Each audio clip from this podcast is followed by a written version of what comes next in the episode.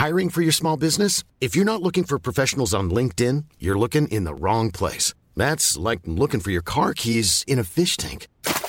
LinkedIn helps you hire professionals you can't find anywhere else, even those who aren't actively searching for a new job but might be open to the perfect role. In a given month, over 70% of LinkedIn users don't even visit other leading job sites. So start looking in the right place. With LinkedIn, you can hire professionals like a professional. Post your free job on linkedin.com slash people today.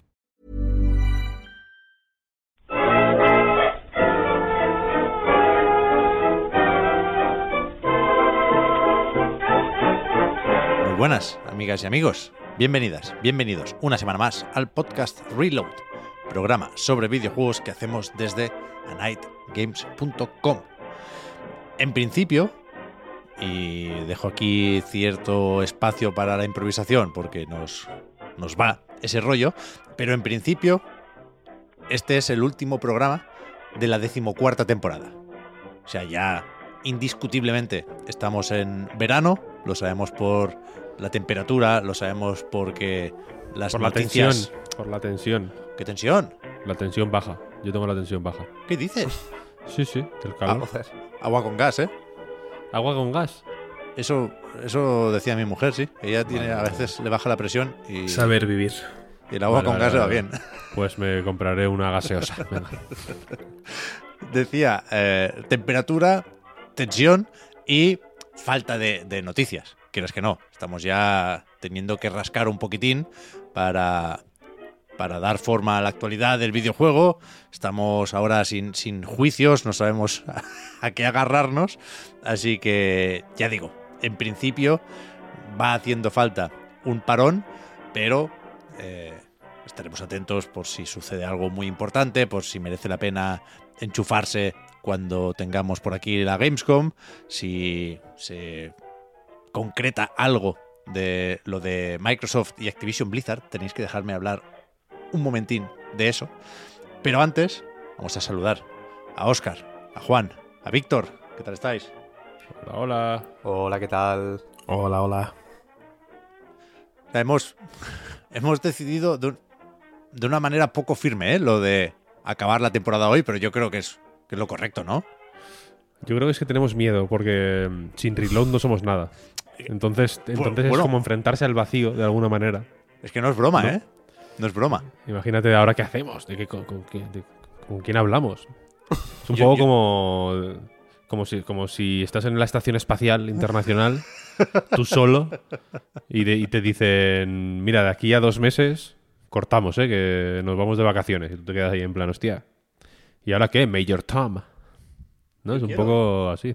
Yo quiero seguir, pero, pero me da miedo que, que se arrastren estos programas sin, sin mucho que decir. Vamos a hablar hoy más de juegos que de noticias, ¿eh? Y, por ahí es evidente que no, que no nos falta el contenido. Pero, pero bueno, es verdad que al final las temporadas del podcast Reload siempre han sido así, ¿eh? 42 programas en una temporada no está mal.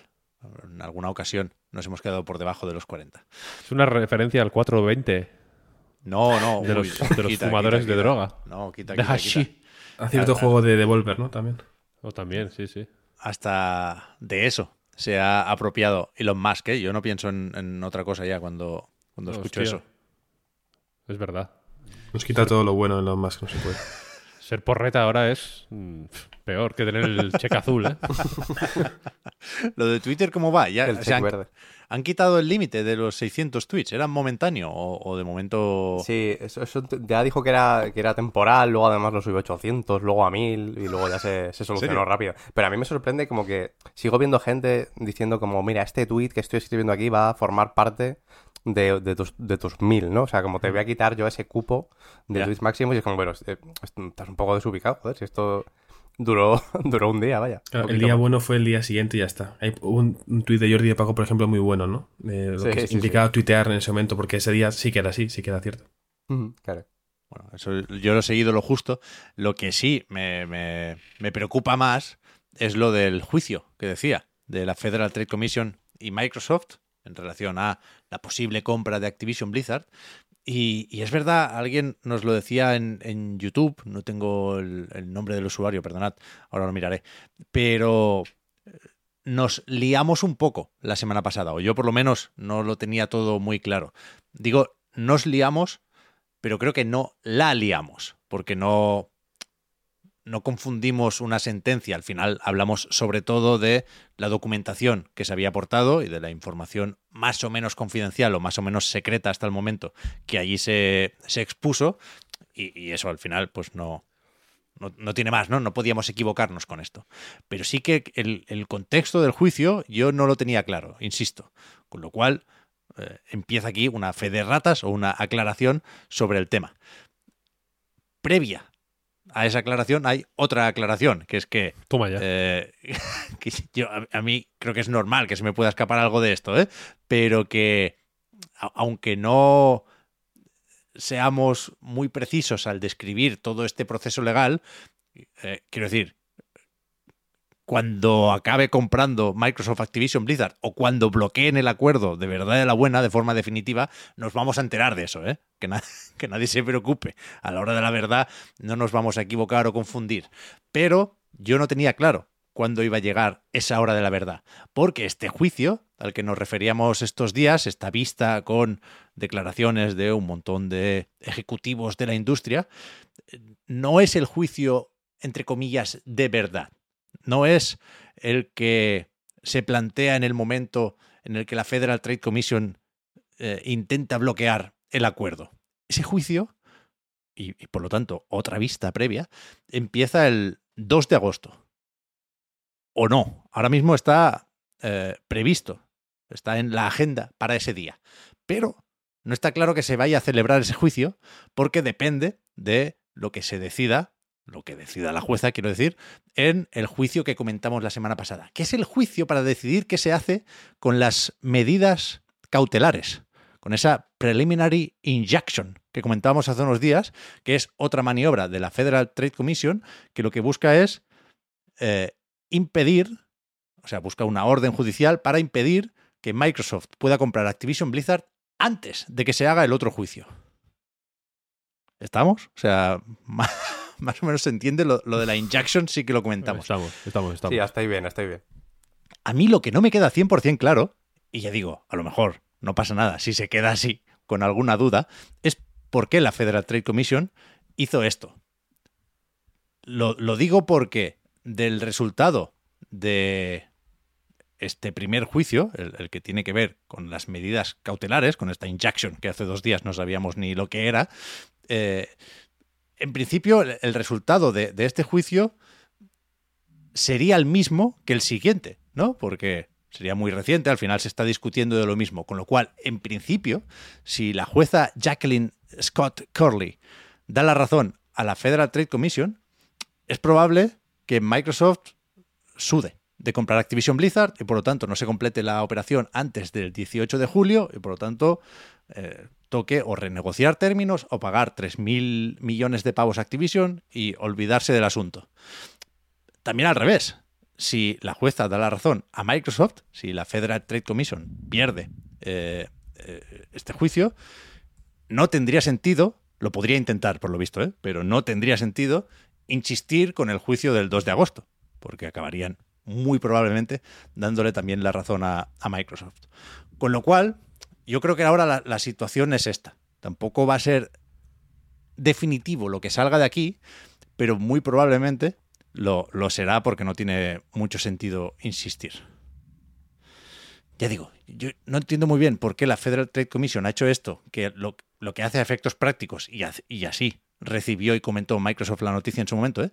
lo que hace es adelantar los plazos de, del proceso legal y, y, y, da más margen a Microsoft para, para, cerrar la negociación antes del plazo del 18 de julio, que es eh, esa fecha límite que se comentó ya al anunciar el, el acuerdo o la intención de comprar Activision Blizzard, que hablábamos de que se tenía que completar esto antes de verano de 2023. O sea, concretamente, ese verano es el 18 de julio. Y, y leo por ahí, insisto, ¿eh? no lo tengo muy claro, pero para intentar dibujar aquí toda la jugada en la pizarra, que, que la Federal Trade Commission estaba un poco obligada a hacer esto porque después de lo que pasó con la regulación en Europa, con la Comisión Europea y en el Reino Unido con la CMA, estaba ciertamente la posibilidad de que Microsoft quisiera tirar para el red, como decimos por aquí, avanzar a saco con la compra y después ya pelearse en, el juicio para decidir si tenía que desprenderse o no de Activision. La manera de evitar eso era lo de pedir estas medidas cautelares que, que aceleran un poco las fechas del juicio. No sé si me he liado más, pero desde luego la semana pasada yo no, no, no lo había entendido bien, con lo cual era necesaria esta corrección. Y, y nada, insisto también en lo de que creo que ya cansa, ¿eh? que no estáis solos los que os pasáis la parte del podcast en la que se habla de este tema. Eh, hoy ha sido más corta, pero, pero joder, ya que estamos, no, no cuesta nada hacer un pequeño esfuerzo para intentar entender cómo, cómo funciona todo este proceso, porque al final se está discutiendo si Microsoft puede comprar o no Activision Blizzard, ¿eh? no es un tema menor, ni muchísimo menos. Auténtico rigor periodístico, yo creo que es necesario, está muy bien. Porque hay gente, además, no se salta esta parte, o sea que sí estamos todos. Yo que por lo menos he grabado unas cuantas recargas contigo, Pep, sobre el tema, agradezco tus declaraciones porque eh, ya se me hace bueno el juicio también, así que está bien tener todo bien, bien clarito. Que es importante esto de la injection, ¿eh? PI. Tiene, o sea, tiene estas siglas. Es que todo tiene siglas con esta mierda. PI es Preliminary Injection. Pi. Pi. ¿No? Eh, para los amigos. 314, 16, sí. El otro día eh, estaba mirando Reddit. Estaba mirando Reddit. eh, no me acuerdo exactamente qué. Yo estoy suscrito a varios subreddit. No sé si lo sabíais. Os, voy los voy a listar. Estoy suscrito al subreddit de Bayonetta, al de Diablo 4, al de Picross, al de King Gizzard y, y ya, creo. No mucho, no mucho, en realidad. Y en Reddit salen anuncios a, a- a saco. Es una cosa, es infernal realmente. Y uno de los anuncios que me salía era de Candy Crush. Y salía, era como un vídeo tipo TikTok. Ahora la publicidad es así. Para Sí. que, para que te para engañarte y pensar que lo que estás viendo es real, el- usan el formato TikTok como espontáneo. En plan, salía una señora mayor, como de 45, 50 o 55 años. Más 55 que 45, sinceramente. Eh, con el móvil en la mano, muy contenta, como si le hubieran dado la noticia de que yo qué sé, de que su hija acaba de dar a luz o que le había tocado la lotería o algo. Era una, este, una cara de felicidad auténtica, de decir, wow, qué buena noticia, ¿no? Y salía un cartel tipo TikTok, insisto, letras blancas, como el, fondo así negro, una barra negra de fondo y tal. Y ponía eh, en inglés, lo ponía. Mi madre se ha pasado el Candy Crush o algo así. Y salía la señora contenta, como sentada en el sofá, pero típico momento que estás tan contento que no puedes quedarte quieto en el sofá, que no puedes estar sentado. Que, como que se levantaba y se sentaba otra vez y luego se levantaba otra vez, como nerviosa de la felicidad.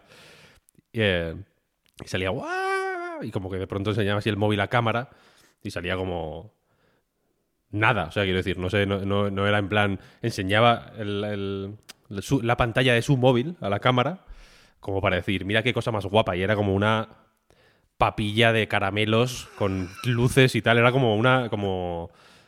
Como si, como si te estuviera metiendo en una trampa para provocarte un ataque epiléptico, ¿sabes? En plan, ¡buah, toma, jódete! ¡buah! Como para, para joderte, como un flashazo de Men in Black, ¿sabes? En plan, a partir de ahora ya no te vas a acordar de nada.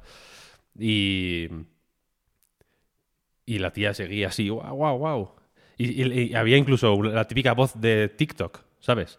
My mom has just finished Candy Crush. y abajo, y, abajo, en todo este vídeo que duraba como 25-30 segundos, abajo, en todo momento, había un cartelito que ponía Not Actual Gameplay. Es verdad. Nos lo pasaste. Es como, Bastante bueno, ¿eh? seréis hijos de puta. ¿Cómo que not actual gameplay? ¿De qué me estás hablando? Me estás engañando. Uno, por hacerme creer que este vídeo. Que, que- O sea, quiero decir, en ese vídeo eh, espontáneo posiblemente haya un equipo de iluminación, un equipo de sonido, un equipo de maquillaje. Claro. Están, las, están al menos dos actrices. Tienen, estarán los productores, los representantes, habrá un camerino, tío, habrá una puta, un tráiler, como los de las películas, ¿sabes? tráiler con, con cafés y, y- y mini croissants. y mini palmeritas en una bandeja. ¿Sabes? Me quieres engañar haciéndome creer que este vídeo de TikTok es eh, espontáneo y real, ¿no? Y encima me quieres decir que la mierda que me has enseñado en el teléfono, que es incomprensible, que no es nada, no es ningún tipo de gameplay articulado ni nada que se, que se pueda parecer o, que se- o- o de lo que se pueda decir que es gameplay, es not actual gameplay. Hostia, eso es lo que quiere comprar Microsoft. Bueno, entre otras Lo- cosas. yo lo digo. No, bueno. eh, Ya, ya, ya, que sí, que sí, te entiendo. es- te entiendo. eh, yo, o sea, cada vez que Phil Spencer dice, no, no, escuchadme, el Call of Duty mm, no lo metáis, ¿eh? Porque esto no es por el Call of Duty, ¿eh? es por el móvil. Pienso, "Pf, cállate, Phil, que es que, te estás- que es que lo estás empeorando. Tienes que decir, no os preocupéis, en cuanto compremos Activision Blizzard King, vamos a cerrar King y vamos a, y vamos a, a- a eliminar de, la- de todas las stores estos juegos. Eso sería lo, la posición inteligente, ¿sabes? Porque, lo, porque es que es, es comprar. Están comprando Codere. Es un movimiento que, si lo piensas, es florentinesco. No tiene. Yo estoy, yo estoy de culo. Ya, ahora quiero que no salga la compra esta. Por culpa de este anuncio de Candy Crush que vi en Reddit. Así que felicidades. Felicidades a, a Reddit por mostrarme este anuncio. Pero buah, que sí que va a salir, ¿eh? Y que, joder, que yo. Es que creo que sí que es por. Es por todo. Pero Call of Duty dentro de unos años va a ser menos importante que. No sé si el Candy Crush, pero sí lo que pueda ofrecer. Ya no solo King, sino la tienda de Microsoft en Google Play y App Store. Que en, que en- que en Europa va a cambiar todo esto de las plataformas móviles dentro de muy poco.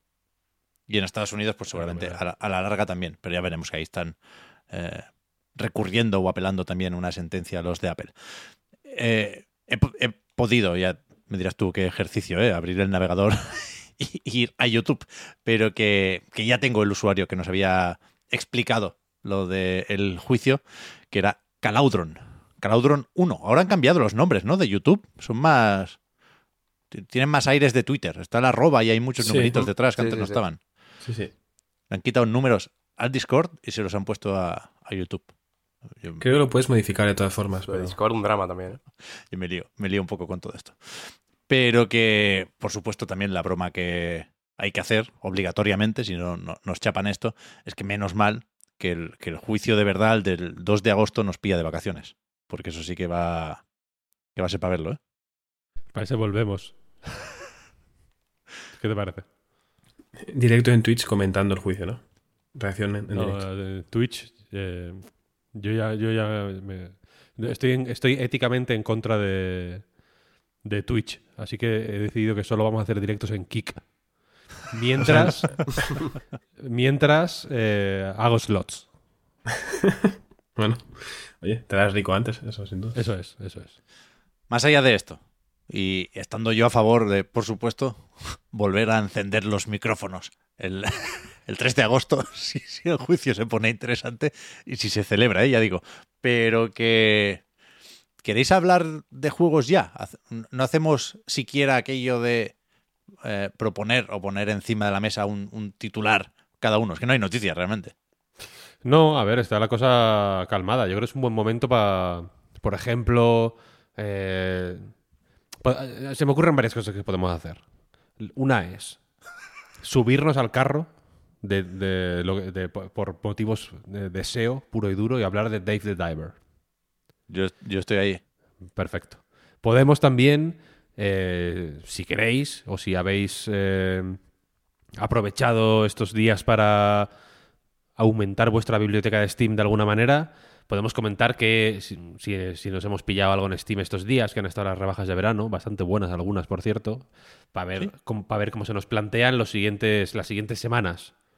También puedo saltarme un embargo y analizar un juego que no me está que no se me está permitido eh, analizar hasta hasta de- después de que salga el podcast este el lunes eh, y meternos en un problema de cojones Bueno, que, Lo que que- nos busquen, Es una ¿sabes? opción también. Estamos ya, está- estamos de vacaciones ya.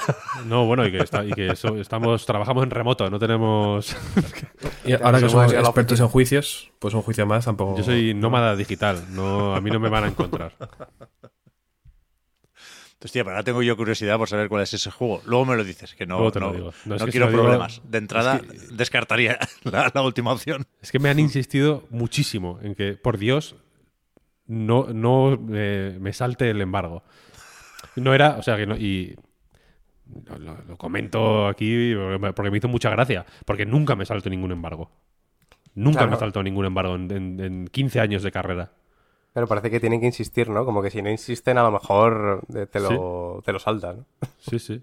Pero Sí, te, me- o sea, te han insistido en un mensaje dirigido a ti. ¿no? Creo que No- era más o menos genérico. Vale, vale, vale. eso. No era. O sea. Ha, ha sido como en respuesta a otras cosas, pero creo que el Vale, mensaje era más o menos genérico. Pero me hizo gracia porque ha sido una insistencia eh, anormal. Cuando yo lo que hago normalmente es no publicar nada. más que. Más que eh, no, más que mm, eh, saltarme los embargos, eh, llego tarde. De- m- m- más que otra cosa. Así me, así me gusta ser a mí. Pues de, de las dos opciones que nos quedaban al principio, ya digo, yo puedo hablar un poco de Dave the Diver, no, no mucho, ¿eh? me, me he sumado tarde a, a la moda, tarde, fue ayer por la noche. Y, y de lo de las rebajas de Steam, yo- o sea, yo estuve un rato por ahí buscando, justamente al comprar Dave the Diver, que tenía el descuento, pero el, el 10% de lanzamiento, y, y- no vi nada que me pareciera muy llamativo. Más allá de, esto sí se ha comentado y se ha aplaudido mucho, la, la cabecera, que es un, un GIF animado, como con, con gatetes y un- una estampa que no es especialmente veraniega, pero que es muy chula. Yo no sé si es una referencia directa a Stray, creo que no. Pero... Hombre, es este rollo, ¿no? Como de ciudad así Sí. de- decadente, un poco. Sí. Sí, una Bueno, mierda Sí, con, sí, sí, bueno, por mucho. ahí. sin, sin- sin personas, ¿no? Pero que no te, no te pones del todo triste porque al final los, los animales están dando uso a esa ciudad. La naturaleza ha, ¿no? ha reclamado el, el Ahí terreno. está. Ahí está. Es bonita esa mierda, ¿eh? Sí, es muy bonita. A mí me gusta bonita. también. Muy bonito. Además tiene-. Versión de día y noche. ¿Lo habéis visto eso? Yo me he guardado los dos. ¿No? Ah, Son- hostia, ¿no? Hostia. Son GIFs de, de un mega y poco, ¿eh? El, Sí. el puto GIF es el formato definitivo, vaya, ni WebM ni hostias. Pero que, que sí, sí, hay una versión de día y una de noche. Está guay. Qué guay, qué guay.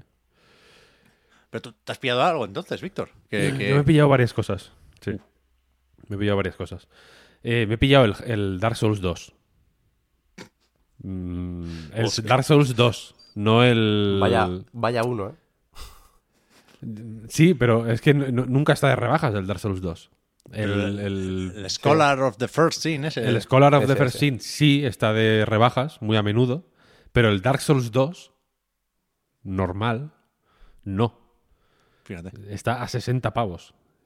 Todo, siempre. Todas las rebajas, lo primero que hago es meterme a ver si el Dark Souls 2 está eh, rebajado de alguna manera. Y, y estaba a 30. Que ya me parece un timo, ¿eh? O sea, quiero decir, es- es- es Se va a un- decir, te, te has gastado 30 cucas en el me puto Dark Souls 2. 30 cucas, sí, sí.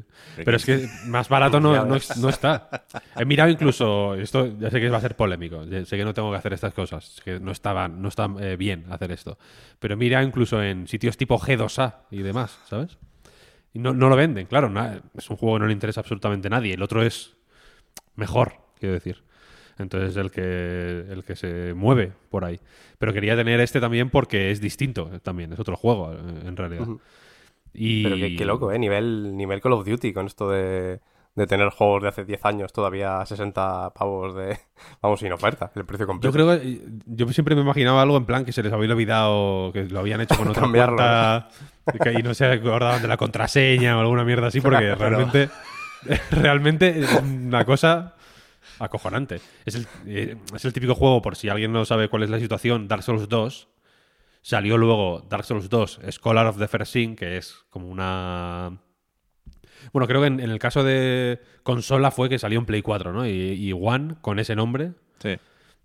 eh, Sí. Y el original era de Play 3 y, y 360. Ujú. Y la cosa es que como el Dark Souls 2 recibió palos por todos los lados, lo cambiaron, básicamente. Lo arreglaron, entre comillas. Mm, Aparte de modificarlo... O sea, aparte de las cosas más mm, a nivel de, puro rendimiento, quiero decir, el juego estaba mm, remasterizado para las nuevas consolas, el- iba a 60 frames, Eh, el rendimiento en PC también es mejor y demás.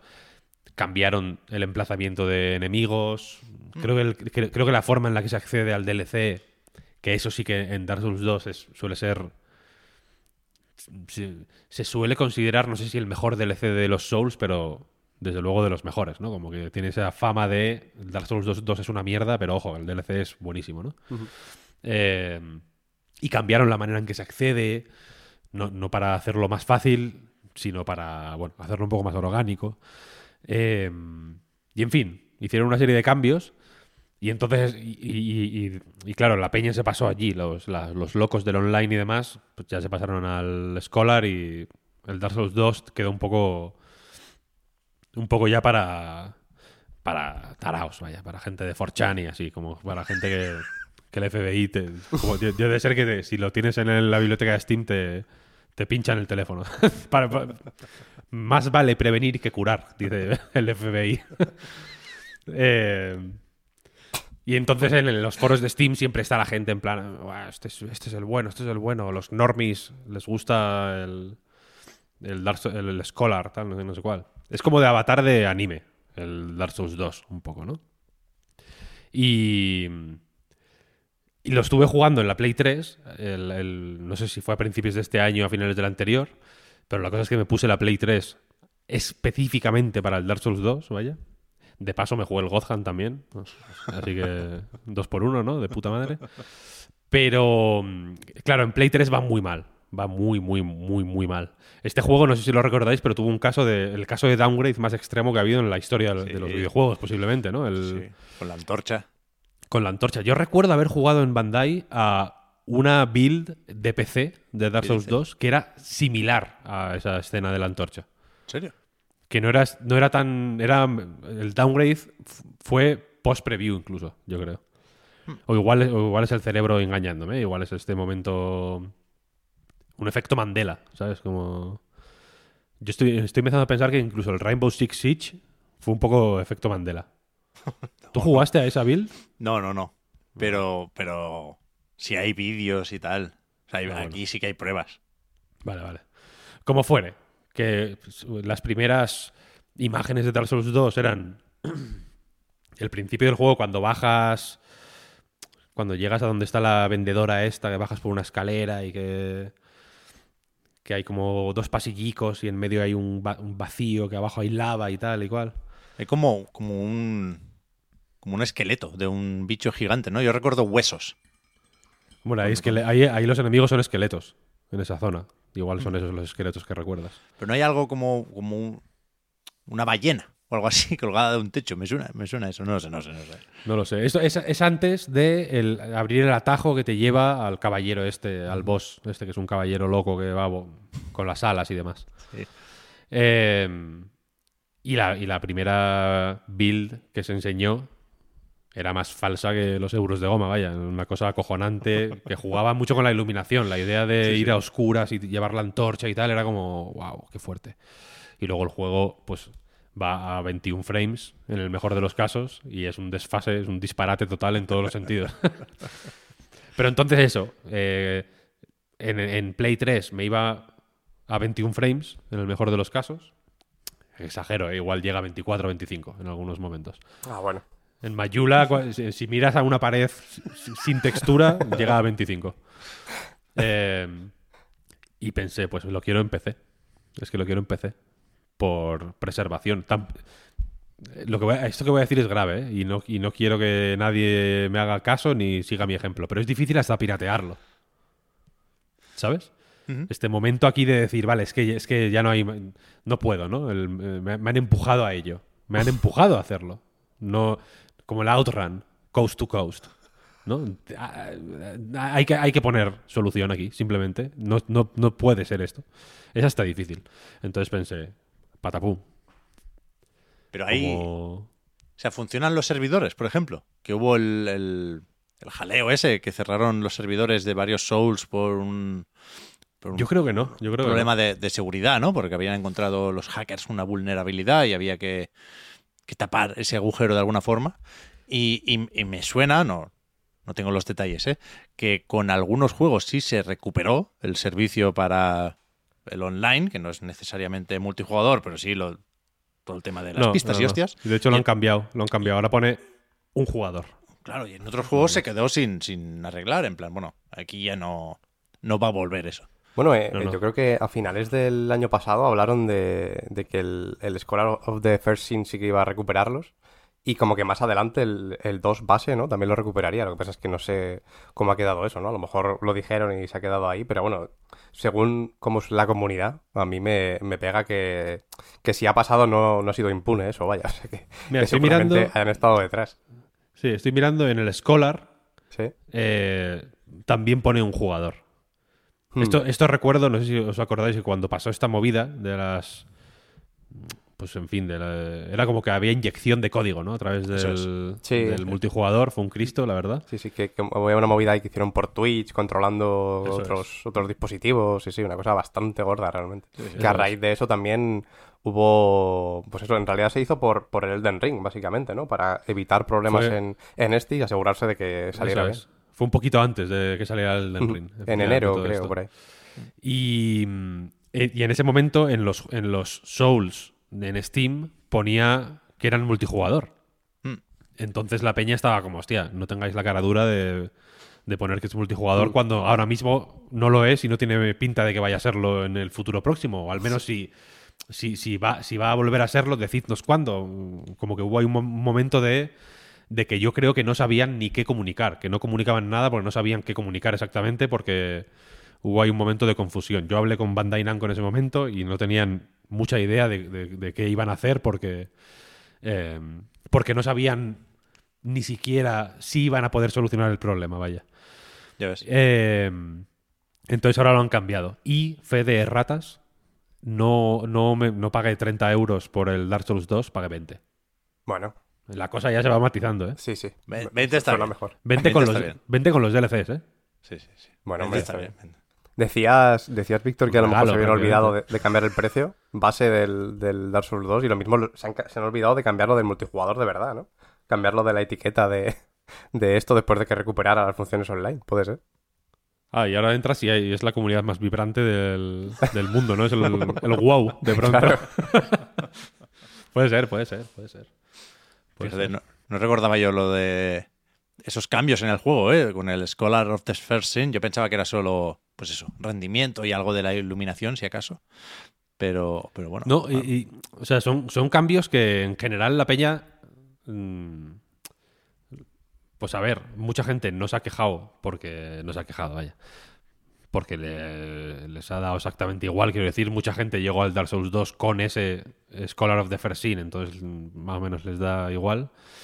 Eh, pero es que para mí fue tan tocho el Dark Souls 2 que, que le tengo mucho cariño a los a dónde salen los enemigos incluso del original. ¿sabes? Entonces me, me lo cambiaron de una manera que no me moló nada. Al principio, por ejemplo, en el bosque, de este al que vas al principio, eh, en el normal te salen como masillas normales. Ahí tal.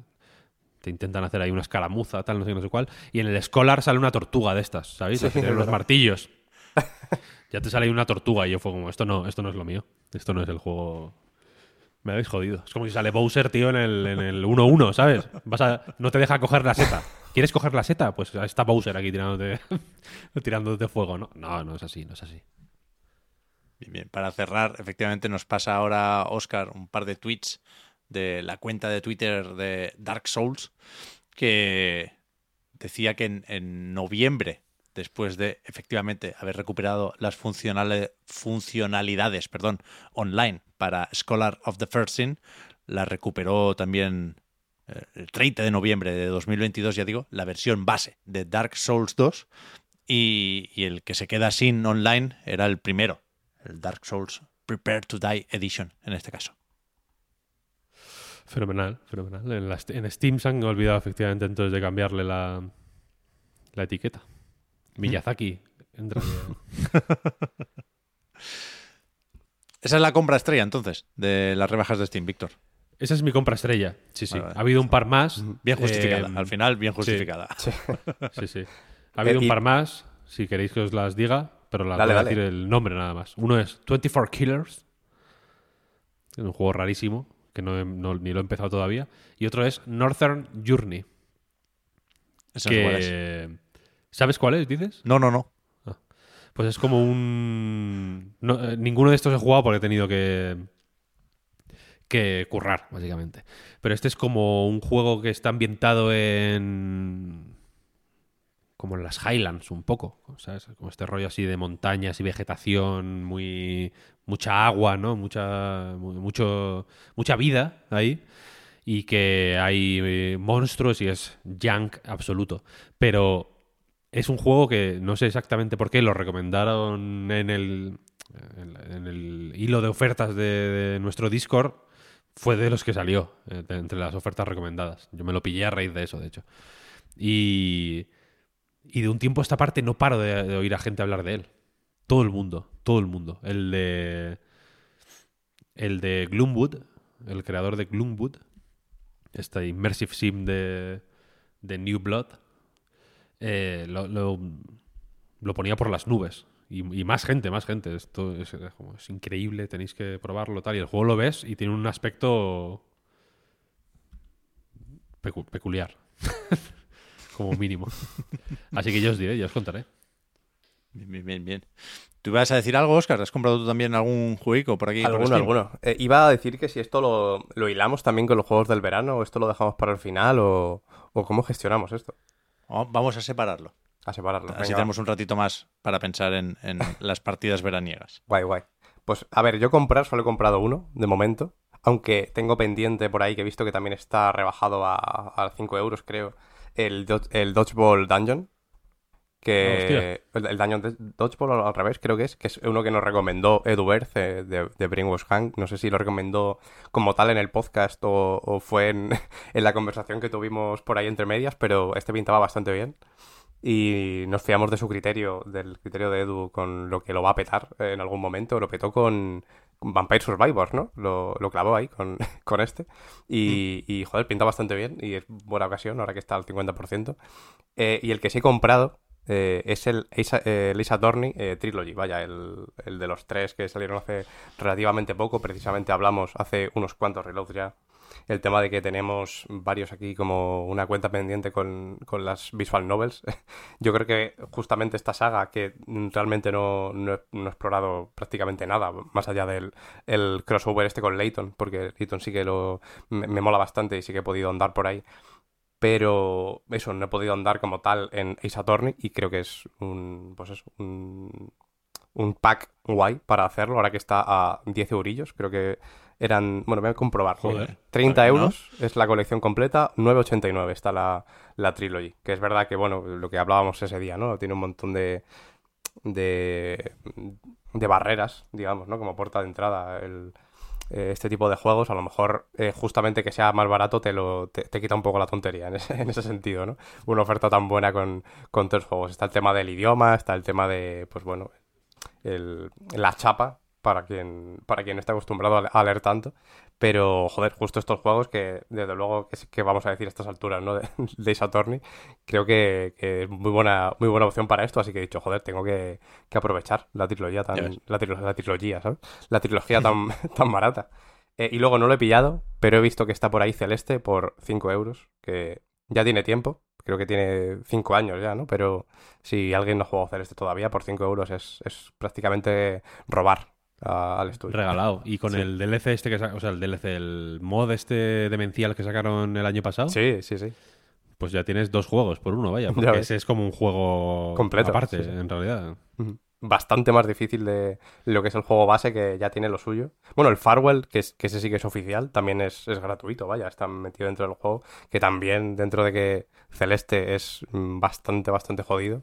La versión base, luego ya tienes las caras B, las caras C, que estaban en, pues eso, en el juego base. Luego Sí. está el, el Farwell, que además de que te obliga a tener esas eh, varios corazones que te obliga al mismo tiempo a tener varias de esas caras B para poder hacerlo, ¿no? Que ya te, te obliga a jugar cosas más difíciles. El Farwell en sí mismo también es eh, difícil de narices, vaya. O sea que si a alguien le apetece un plataformas chungo, no vamos a descubrir ahora Celeste, vaya, pero eh, sobre todo con lo que se añadió a mayores, joder, pues por cinco euritos, eh, yo creo que bastante bien. Joder. Ya ves, eso sí que es un juego del verano, ¿eh? de, de tirarte ahí el verano. buah, de sudar. buenísimo. De estar con, en la Switch también un poquito le pega más, ¿eh? También te digo, a lo mejor el celeste con la Steam Deck, La en la Steam Deck, cama la Steam al Deck. celeste, Es uf, cuidado. Es que la Steam Deck es lo que. Es lo Que, está rebajada también por las ofertas, está un serio? 10% de descuento. Sí, sí, Sí, sí. Yo me lo estoy pensando últimamente, ¿eh? 377 vale, eh, no sé qué capacidad tendrá esta, pero bueno, la que vale normalmente 420. Un 10, bueno, 10% esta, 15% la de 256, que es como la que se plantea más la gente, ¿no? Que la, el- porque Sí. tiene la SSD al final, la que a partir de ahí como que merece más la pena. Pues mira, de 550 a 466. Que se dé prisa el Furukawa porque yo voy a, a cometer una locura un día de estos, ¿eh? Se me está metiendo en- la cabeza, por no decir otra cosa, la, la Steam Deck. La Pues roja. bien, que, bien que haces, hombre. Nah, pero es que está, está al caer el anuncio de, de la nueva Nintendo Switch. ¿Tú crees? ¿Hemos hablado algún momento de esto? Creo Sí. que no, creo que no lo hemos comentado, ¿no? Bueno. Este año fiscal igual no. Ya, ya, ya veremos, ya veremos. Perdón, perdón por la broma, es que no, no puedo evitarlo. Pero es cierto, ¿eh? Lo de que al final, viendo las alternativas, y también está guay la Rock Ally, ¿eh? Cada una tiene sus peculiaridades y sus puntos fuertes y débiles, como todo en la vida.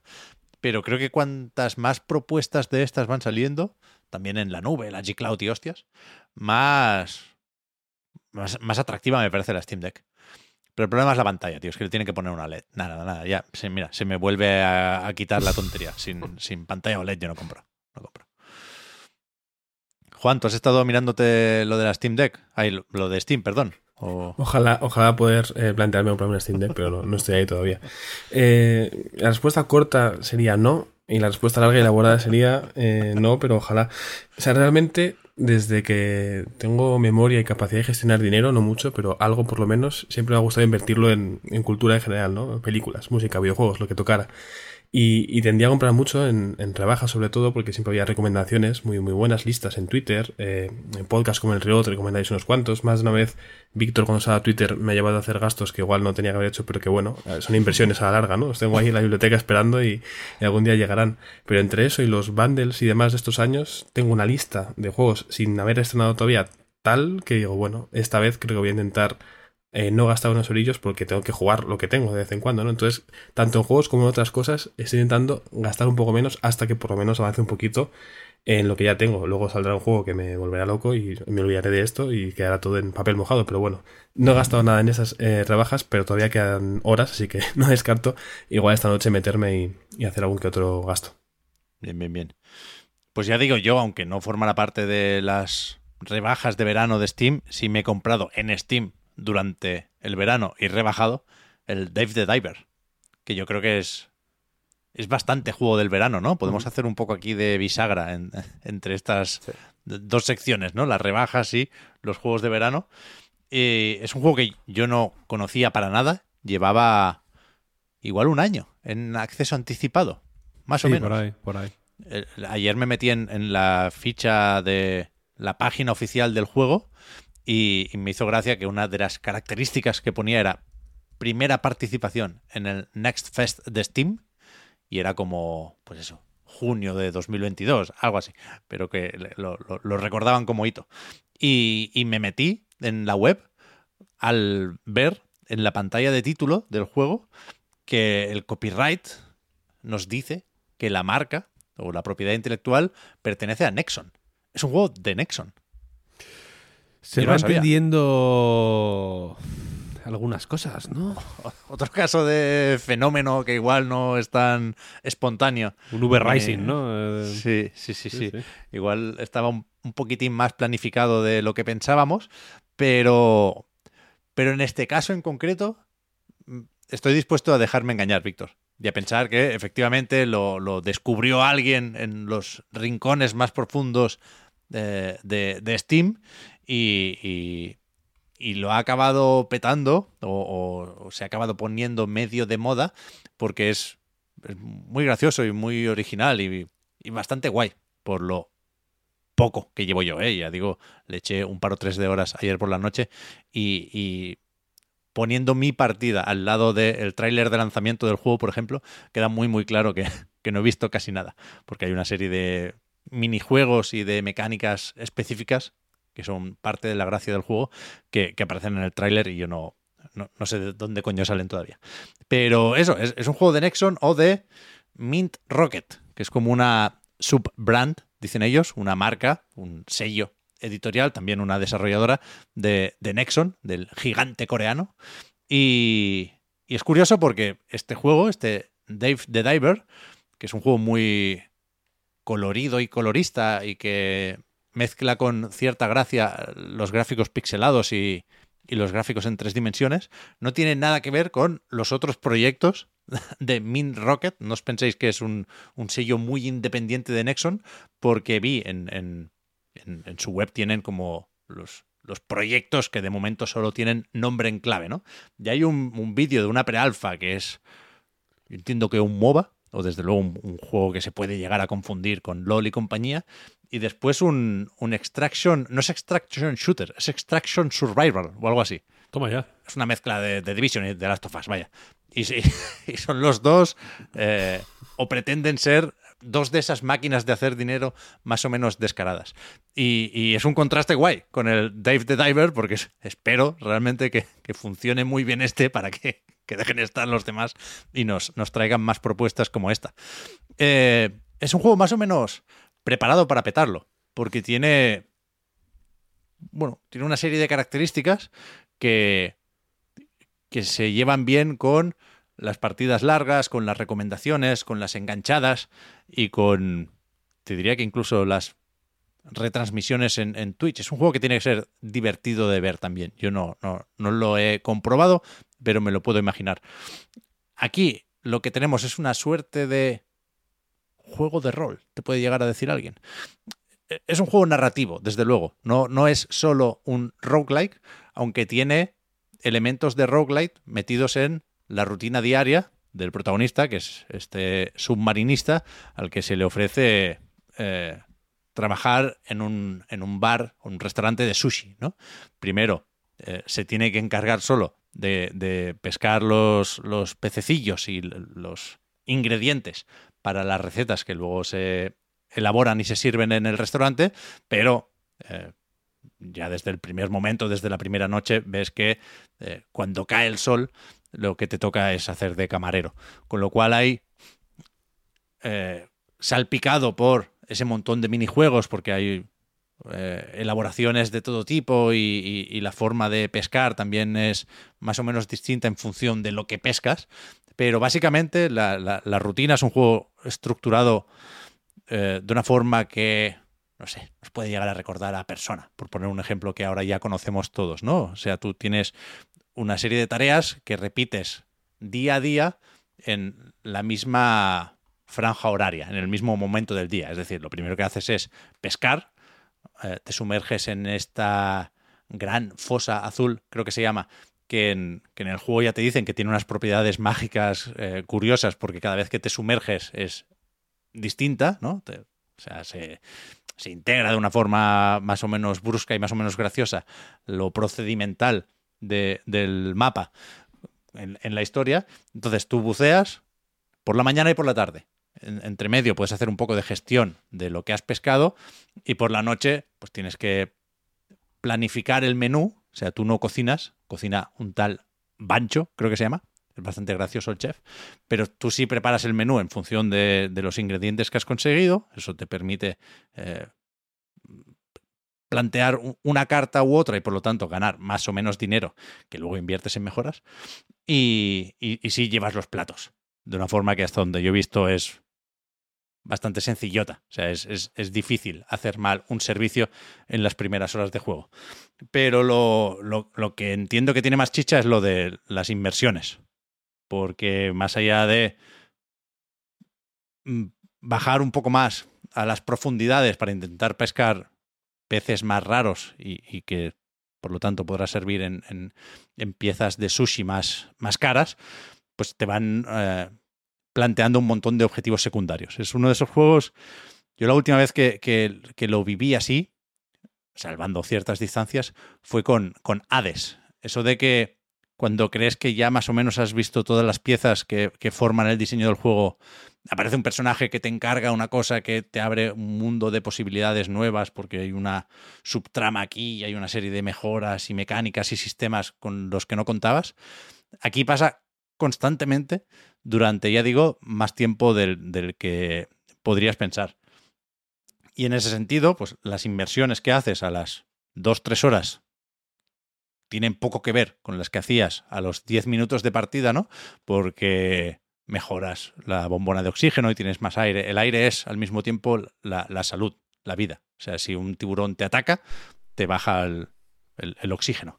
Y lo que tienes que hacer es pescar y buscar lo que toque y volver a la superficie o nadando hasta arriba o llamando a una especie de submarinos que te, te pueden recoger solo en, en puntos específicos del, del, mapeado, es decir, tienes que encontrar un símbolo de un walkie-talkie ahí en las profundidades, no puedes hacerlo donde y cuando quieras. Y, y bueno, pues eh, lo típico de gestión de recursos, de, a ver, voy a intentar pescar este bicho porque me va a dar dinero, pero si me come voy a perder todo lo que he conseguido en, esta inversión. Y, me falta ver cómo de importante acaba siendo la acción. Y ahora estoy peleándome con un tiburón que me ha matado un par de veces el cabrón, pero no sé. No, no, sé cómo de importante será el combate en este juego. Y espero que no mucho porque me parece lo peor del juego. Es decir, la manera de apuntar y disparar, tú llevas, además de un, de un arma para ataque cuerpo a cuerpo, llevas un arpón para pescar, pero también eh, armas. O sea, pis, putas pistolas, vaya. Y, y no, no, me entusiasma cómo se usan, con lo cual me gusta más explorar que, que luchar. Pero no sé, en, en, las inmersiones más largas y cuando llegue a los fondos avisales, no sé cuánta acción tendrá el juego. Pero, pero es verdad que, el, bucle jugable es súper adictivo y, todas esas novedades que te va proponiendo de una forma casi eh, avasalladora, en cierto momento, entran bien porque son bastante graciosas. Es decir, a mí no me parece un juego brillante por su humor, me parece un humor bastante de brocha gorda, pero, pero sí que se agradece. O sea, que el juego intente por lo menos ser gracioso, y, lo consiga hasta cierto punto casi siempre, ¿eh? hace que, te entre muy bien todo lo que te tiene que decir y, te tiene que plantear. Está, es, está guay, es un juego muy guay. Sí, sí. Joder, pues me alegro, me alegro. Yo no... No me ha animado, la verdad, no me ha animado. Te lo tengo que confesar. No sé exactamente por qué no me, no me ha dado por animarme. ¿No te gusta la estética? A mí, o sea, a mí me, me... Me parece bastante feo, de hecho. ¿En serio? A, a mí sí. el, es un tipo de pixel art que entiendo que no es el más elaborado del mundo, pero a mí sí me gusta. A, a mí, el, el, o sea, el, el tráiler me convenció por los gráficos. A mí sí me recuerda. ¿Cómo se llama este.?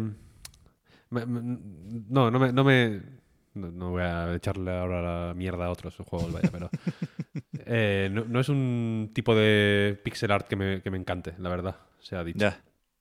Ya. Es que no sé si te va a hacer gracia, Víctor. Ese es el, la duda que tengo a la hora de insistir o no con, con la recomendación en tu caso. O sea, para que te hagas una idea, es que es, es, bastante brutote el humor. Pero la primera vez, o una de las primeras veces que el chef se pone a cocinar, hace mucho esto de. Bueno, reproducir una serie de acciones en forma de viñeta, ¿no? Del pa, primero en, en, una esquina de la pantalla sale cómo corta el pescado. Luego al lado se ve cómo se pone a hacer el arroz. Y, y la tercera viñeta es la. O sea, echa la sal, como el cocinero este ¿Sabes sí, te digo? El, Salt Bay. El que el se turco. hizo viral. Ahí está. Ese tipo de bromas es la que la que te puedes esperar aquí. A mí, a mí me gustan en realidad. me alegro, me alegro. Pero, ya digo, eh, no, no, sé si en algún momento llegaremos a compararlo con Nuclear Throne, ¿sabes? En función de el, ya, ya, el tipo de bicho que te encuentres en las profundidades. O sea, sí, el sí, tiburón sí. este porque es una misión principal, se lo tengo que servir a, a, una señora. Pero, pero vi, por ejemplo, un... No sé cómo es, un bicho de estos que tiene como un, no es un tiburón martillo o un pez martillo, es el que tiene como la, como la sierra en la nariz. Eso que es un, un Un pez sierra, un tiburón sierra será. Sí, no sé. Ese me dio miedo y me piré. No, no sé, no, no sabía decirte mucho sobre el combate y por eso insisto en, en que ahí tengo las principales dudas todavía. Pero, pero vaya, que sí, que, que entiendo por qué está siendo y va a ser uno de los juegos del verano. Y va a salir en Switch dentro de poco, por cierto. ¿Ah, sí? En- sí, el tráiler acaba con la fecha de lanzamiento de la versión de PC, que ya digo, fue hace poquito, salió de acceso anticipado, me temo, el 28 de junio o algo así. Y debajo pone Nintendo Switch en 2023. Que si lo, Ojalá sacas, en en- Switch. si lo sacas en noviembre, igual. Igual no entra igual. Por, por, por las vistas, quiero decir, por el paisaje paradisíaco y playero. Pero bueno, tiene sentido también esperarlo en Switch, por supuesto. Sí, sí, total. Bueno, en noviembre para, para el hemisferio sur, ¿no? También es verdad. También es verdad. How would you like to look five years younger? In a clinical study, people that had volume added with Juvederm Voluma XC in the cheeks perceived themselves as looking five years younger at six months after treatment. Look younger, feel like you. Add volume for lift and contour in the cheeks with Juvederm Voluma XC. Reverse signs of aging by adding volume to smooth laugh lines with Juvederm Volure XC. For important safety information and to find a licensed specialist, visit juvederm.com. That's J U V E D E R M.com. Not for people with severe allergic reactions, allergies to lidocaine, or the proteins used in Juvederm. Common side effects include injection site redness, swelling, pain, tenderness, firmness, lumps, bumps, bruising, discoloration, or itching. There's a risk of unintentional injection into a blood vessel, which can cause vision abnormalities, blindness, stroke, temporary scabs, or scarring. Talk to a licensed specialist to find out if it's right for you. Hi, I'm Daniel, founder of Pretty Litter. Cats and cat owners deserve better than any old fashioned litter. That's why I teamed up with scientists and veterinarians to create Pretty Litter. Its innovative crystal formula has superior odor control and weighs up to 80% less than clay litter. Pretty Litter even monitors health by changing colors to help detect early signs of potential illness. It's the world's smartest kitty litter. Go to prettylitter.com and use code ACAST for 20% off your first order and a free cat toy. Terms and conditions apply. See site for details.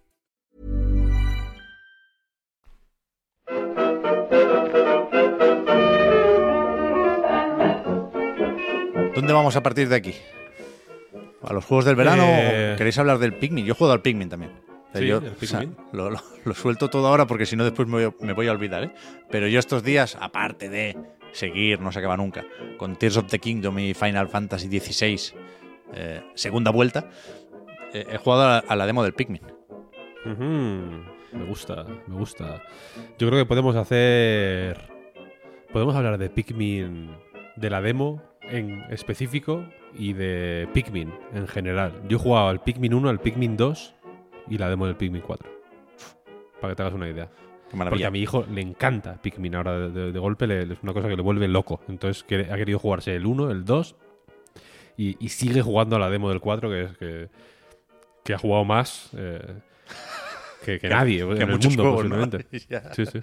¿Y el 3 qué pasa, Víctor? El 3 no, pues... El otro día me dijo, ¿tienes el 3? Y yo, joder, que no- Está que carete el cabrón, ¿eh? Todavía, el, el, el Deluxe. Sí, está lo- caro. Está más caro que el 4, de hecho. En serio, yo me lo Sí, compré porque lo, lo tenía solo en, en Wii U y al anunciarse el 1 más 2 en Switch, pues caí de cuatro patas y, con gusto, debo confesar, en la trampa de tener toda la colección en la misma plataforma. Entonces, el, el 3 sí lo tengo fresco y el 1 y el 2 no porque lo- los quiero en físico, con lo cual no los he podido eh, jugar estos días en, en la eShop y, y ya, ya los recuperaré cuando salga el cartuchico. Pero tengo, una vez más, ganas y dudas con Pikmin 4. Es que, a ver, mm, estoy, eh, debería publicarse hoy si, si Dios quiere, eh, una cosa que estoy escribiendo sobre Pikmin que gira alrededor de la idea de la, de la pereza que da. Yo pensaba que el momento en el que dije en el reload, eh, no sé si fue en el anterior, creo que no fue, en- hace dos, Hace dos. o, o algo así, que dije que daba una pereza que, que es mortal, la pereza que da Pikmin, pensaba que la respuesta a esa afirmación, que era un poco bait, ¿no? Yo me esperaba, igual ha sido un momento como, como lo de Mad Max, de... ¿Qué es? Tom Hardy se llama ese hombre. Sí, that's plan, That's bait. Igual la gente ha dicho, vale, ha identificado el bait y ha dicho, no, no vamos a caer aquí.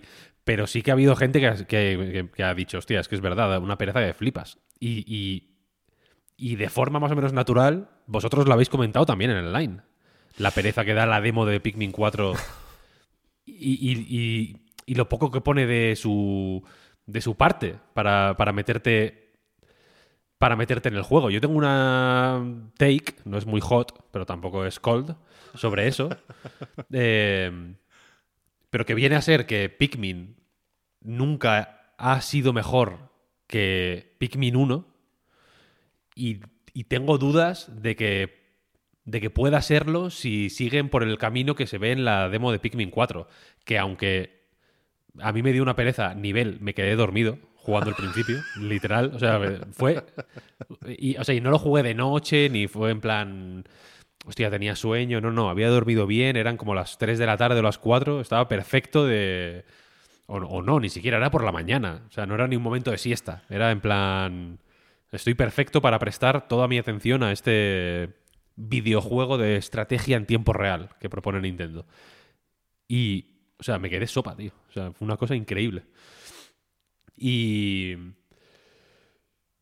Y la cosa es que yo creo que la demo no enseña muy bien lo que es el juego al principio, aunque una vez que pasas esa barrera inicial, eh, cre- creo que se ven y se mantienen muchas de las mismas virtudes que hacen que Pikmin sea la hostia, vaya, y que merezca la pena pasar la, primera barrera de pereza, que creo que es más o menos eh, universal, vaya, ¿sabes?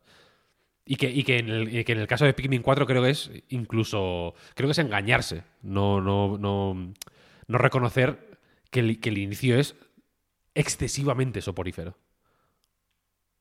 Yo, yo creo que sí. O sea, yo no. En su momento no estuve de acuerdo con, tu afirmación cuando decías que Pikmin da pereza, es en general. Pero sí creo que, la demo de Pikmin 4 y por lo tanto el inicio de Pikmin 4, la demo es una de esas que mm, básicamente es el, el principio del juego, hasta el punto de que te permite eh, guardar el progreso cuando la terminas, aparte de darte sendas recompensas, dice el mensaje, para Pikmin Bloom y la versión final del juego. Yo creo que, la- que el arranque sí, sí es durillo desde el punto de vista de la pereza. Y no sé, por eso decía lo de que me jode no haber recuperado estos días Pikmin 1 y 2. Pero no, yo no recuerdo que fuera así el comienzo de esos juegos. Desde luego, te diría que no es así el comienzo de Pikmin 3. Ya, Yo, Mm. yo no he podido jugar al resto porque, bueno, salieron originalmente en, en consolas que, pues, que no tenía en su momento y luego las reediciones que han ido saliendo de esto, sobre todo las de Switch, pues es verdad que se les ha ido un poco la mano con, con el precio. Pero es verdad que el tema de, del inicio a mí me parece también soporífero, eh, sinceramente. Sí que justo lo que es el principio del todo hace una cosa que, que, hacen pues, muchos videojuegos realmente, ¿no? Que es como darte unas posibilidades que mm, como que a las que vas a aspirar en algún momento, ¿no? El tema de que puedes ir con el perrete, puedes ir eh, rompiendo cosas subido en él, saltar, ¿no? Que es una cosa que, que es una limitación que al principio vas teniendo, aunque se va ganando más o menos rápido, ¿no? Realmente. Pero, pero tiene un poquito de eso que, que está bien, ¿no? Eso de, mm, de que acabe esa parte y es como mirar atrás y mirar a la cámara, más bien, ¿no? Y decir, os preguntaréis cómo he llegado hasta aquí, que no es, no es tanto así porque el personaje es distinto, pero al final cómo he llegado aquí en el sentido de cómo me he convertido en esto, capaz de hacer estas cosas. Esto no es un recurso que me parezca mal. Creo que el último juego que, que jugué que hacía esto era eh, el Night Witch, de hecho, que es un juego español muy chulo realmente, eh, que hemos comentado aquí alguna vez. Y creo que se puede hacer bien, pero creo que en este caso es. La verdad es que no. O sea, creo que el problema de, de esto también. Podemos hablar en estos términos, sobre todo por esto que comentabas, Pep, de que al final es el inicio del propio juego. O sea, no es que sea una cosa adaptada para que veas un poco lo que se puede hacer y ya está, sino que lo es, pero como lo va a ser en el, en el juego final. Ah, Yo creo que eso tiene sentido en el momento en el que lo planteas así, y eh, a partir de ahí la progresión, eh, la forma en la que vas descubriendo cómo se van haciendo estas cosas y cómo, pues eso, vas descubriendo mecánicas, ¿no? Lo, lo típico en cualquier, en cualquier juego de este estilo, eh, se hace de una forma un poquito más ágil y más progresiva, pero es que aquí el... Ya no es tanto lo que juegas, yo creo que sí lo que lo que jugaras realmente, el recorrido que haces con, con el propio personaje, ¿no? Con, eh, consiguiendo Pikmins y, y, con el perrete y todo esto, si fuera tal cual el que es en otro contexto, creo que sería mejor, sería una cosa mucho más fluida, pero yo creo que es la chapa que te pegan lo que te lo que corta un poquito el rollo, ¿no? Y, y el sentido de, pues eso, de, de esa forma de, enseñar. Sí, hay mucho texto, vaya. No, no sé si me llevaré una sorpresa, insisto, ¿eh? Al, recordar cuántos diálogos había en, el primer Pingmin, pero yo creo que no. Yo creo que aquí se, ha, se han pasado un poco con, con, con, las ventanas emergentes y con las explicaciones, y no me parecen especialmente graciosos esos diálogos. Sí que el, el tono es simpático, como, como en todo lo que tiene que ver con Pikmin, pero, pero coincido en que es el, si no el principal problema, sí el problema más evidente del principio del juego, que en cualquier caso, por, por no quitar las ganas de, de, descargar esta versión de prueba a nadie, ¿eh? desde luego va de, de menos a más. Eh, esta demo de Pikmin 4, ¿eh? al, al, final se ve mucho más claro de qué ir al juego y bueno, no sé, tengo ganas de ver en, en cómo acaban eh, estas nuevas mecánicas de gestión de recursos y, y hostias, hay más, más cosas que, que, que, hacer y que transportar y que fabricar en, en, Pikmin 4. Creo que la idea esta de la base nos, nos ayuda a comprender cómo, cómo se estructurará el juego. Pero, pero eso, que el, que, el, que el inicio sorprende no necesariamente para bien.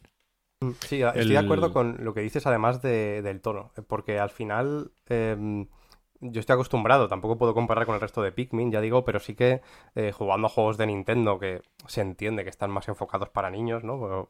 Yo creo que tiene sentido decirlo así, aunque luego, pues como con cualquier, cualquier Mario o cualquier otro juego, pues por supuesto todos lo jugamos aquí, yo creo que esto ya está, está bastante mascado. Tienen un tono, eh, pues eso, de, de, de, risas casi, ¿no? Un tono así infantiloide, tontorrón, que yo creo que entra muy bien y es muy agradable. Y aquí yo creo que está bien escrito. Además, he jugado hace poco a otros juegos que no estaban tan bien escritos. Creo que noté el subidón y, y fue agradable, ¿no? La, la, sorpresa, pero sí que le faltaba ese puntito, ¿no? De, de el tono Nintendo. Y creo que, que también es, es, otro de, de, los problemas. Sí, sí. Luego los, los personajillos son bastante monos, ¿eh? eso también, también lo digo. Eso, ahí, ahí mmm, merece la pena comentar. Eh, varias cosas que habéis dicho. Pikmin 1 no es no, eh, apenas hay diálogos, de hecho, al principio de Pikmin 1. Pikmin 1 es el mejor porque. Porque el, el, el, la idea del juego es que Olimar eh, básicamente se queda eh, atascado en, en, un planeta ¿no? que no conoce, que es la Tierra y demás, y que. Eh, y la, el objetivo del juego es encontrar las piezas de la nave. ¿no? Lo que aquí son los tesoros estos que tienes que ir recuperando. En el 1 son las piezas de la nave. Hay 30 piezas y hay 30 días, básicamente. Eh, si tienes, o sea, se supone que la nave tiene, eh, o que tú tienes, eh, recursos para mantenerte con vida 30 días, y entonces tienes que gestionarte muy bien eh, el tiempo para conseguir todas las piezas de la nave en 30 días. Es un juego muy guay, porque estás solo, no hay más personajes, no hay eh, diálogos, porque no hay con quién tener diálogos. Claro. Realmente, vaya, en, la, en el Pikmin 2 hay otro personaje, Luis, en, en inglés o en, en, japonés, no sé cómo se llamará, en inglés es Louis, pero en español de manera deliciosa y, y perfecta, como, como suelen ser las traducciones de Nintendo, suelen ser muy, muy sí. finas. Se llama Luis, como suena. Claro. Eh, pero la nave habla, por ejemplo. Entonces ya ahí el inicio de Pikmin 2 es bastante más chapas de lo que debería, porque no es buena idea, si me preguntas a mí, meter... No hace falta, si el primer juego estaba, estaba fino como estaba, si alguien tiene que hablar es Luis, no la nave. Stop objetos inanimados que hablan. No, muy pocos son buenos y, y- y no está bien. Hay que tener mucho cuidado con eso. Em, pero la cosa es que en el primer Pikmin mola mucho porque aparte de que tienes esa presión de gestionarte bien el tiempo, los recursos, etcétera, para conseguir cumplir tu objetivo en un tiempo limitado, que le da un rollo muy guay al juego, estás solo. Entonces solo tiene. Olimar tiene un cuaderno de bitácora que va que cada día apunta sus reflexiones. Esto creo que lo comenté en- hace un par de podcasts también, que mola mucho porque son muy reactivas estas reflexiones. En plan, que si en una pantalla de pronto te aparece un boss o algo parecido a un boss o un enemigo grande y te mata a 50 Pikmins de golpe, en el cuaderno de bitácora pones, hostia, estaba yo tal y de pronto, pam, me ha matado a media, a media tropa, vaya locura, tal, como que no sé. O, he, tirado unas, he tirado una bomba y sin querer me he matado a la mitad de los Pikmin, tal, como que el juego es consciente de lo que está pasando dentro del juego y Olimar lo refleja en su cuaderno de bitácora, mola mucho. Y aparte, lo que decías, Oscar, eh, de, del tono del juego, Pikmin y Pikmin 2 tienen un tono muy, muy raro, ¿eh? Porque no son juegos normales, no son juegos para niños. O no son juegos diseñados y escritos pensando en un target infantil. Son juegos sobre un padre de familia que está solo en un planeta desconocido y que de manera más o menos instin- instintiva se marca como objetivo volver a casa, pero que poco a poco hay momentos en los que Olimar en el cuaderno de bitácora apunta, es que no estoy tan mal aquí, me estoy planteando quedarme porque en realidad los- estoy guay con los Pikmin, mm, tal, hace muchos comentarios sobre su mujer, como en plan, "Buah, mi mujer, las broncas que me echaba porque era un, porque era un desastre, tal. Hay un tutorial que es, "Vaya, me acuerdo de las broncas que me echaba mi mujer, tal, de- porque soy un desastre, soy súper desordenado, siempre me decía, tienes que dejar pulsado A para recogerlo todo, tal. Y- que es el tutorial de dejar pulsado A para sacar a, a todos los Pikmin, ¿sabes? Que, no, que no hace falta que vayas uno a uno pulsando A, sino que si dejas pulsado A, Olimar se mueve solo, ¿no? Y recoge a todos los Pikmin. El tutorial es así. Y el 2, por ejemplo, eh, Olimar al final del 1 vuelve, o sea, vuelve a su planeta, spoiler, lo siento, es así, ganas, quiero decir. y cuando vuelves a tu planeta, resulta que como el resto de la, de la plantilla de donde tú trabajas es, una, es un desastre absoluto, la, la compañía está en quiebra, básicamente. y han tenido que vender, o sea, han tenido que pedir un préstamo al banco para mantener a flote la compañía y han tenido que vender todo lo que todo lo que pues todo lo que han podido, vaya, todos los, los assets que, que han podido. El último que han vendido y que te enteras en cuanto llegas allí es tu nave, es decir, la nave que has estado todo el primer juego eh, recuperando las piezas para montarla, ¿no? Y para salir del planeta. En cuanto llegas en la intro del Pikmin 2, en cuanto llegas a, a tu planeta, llega una grúa y se la lleva, porque del banco te la embargan, porque, porque tu jefe, nada menos, la ha vendido. Que me parece que, que, que es una cosa. Yo ayer, eh, no sé si fue ayer o antes de ayer, estaba con mi hijo eh, jugando al Pikmin 2 y le pregunté, ¿tú sabes de qué va este juego?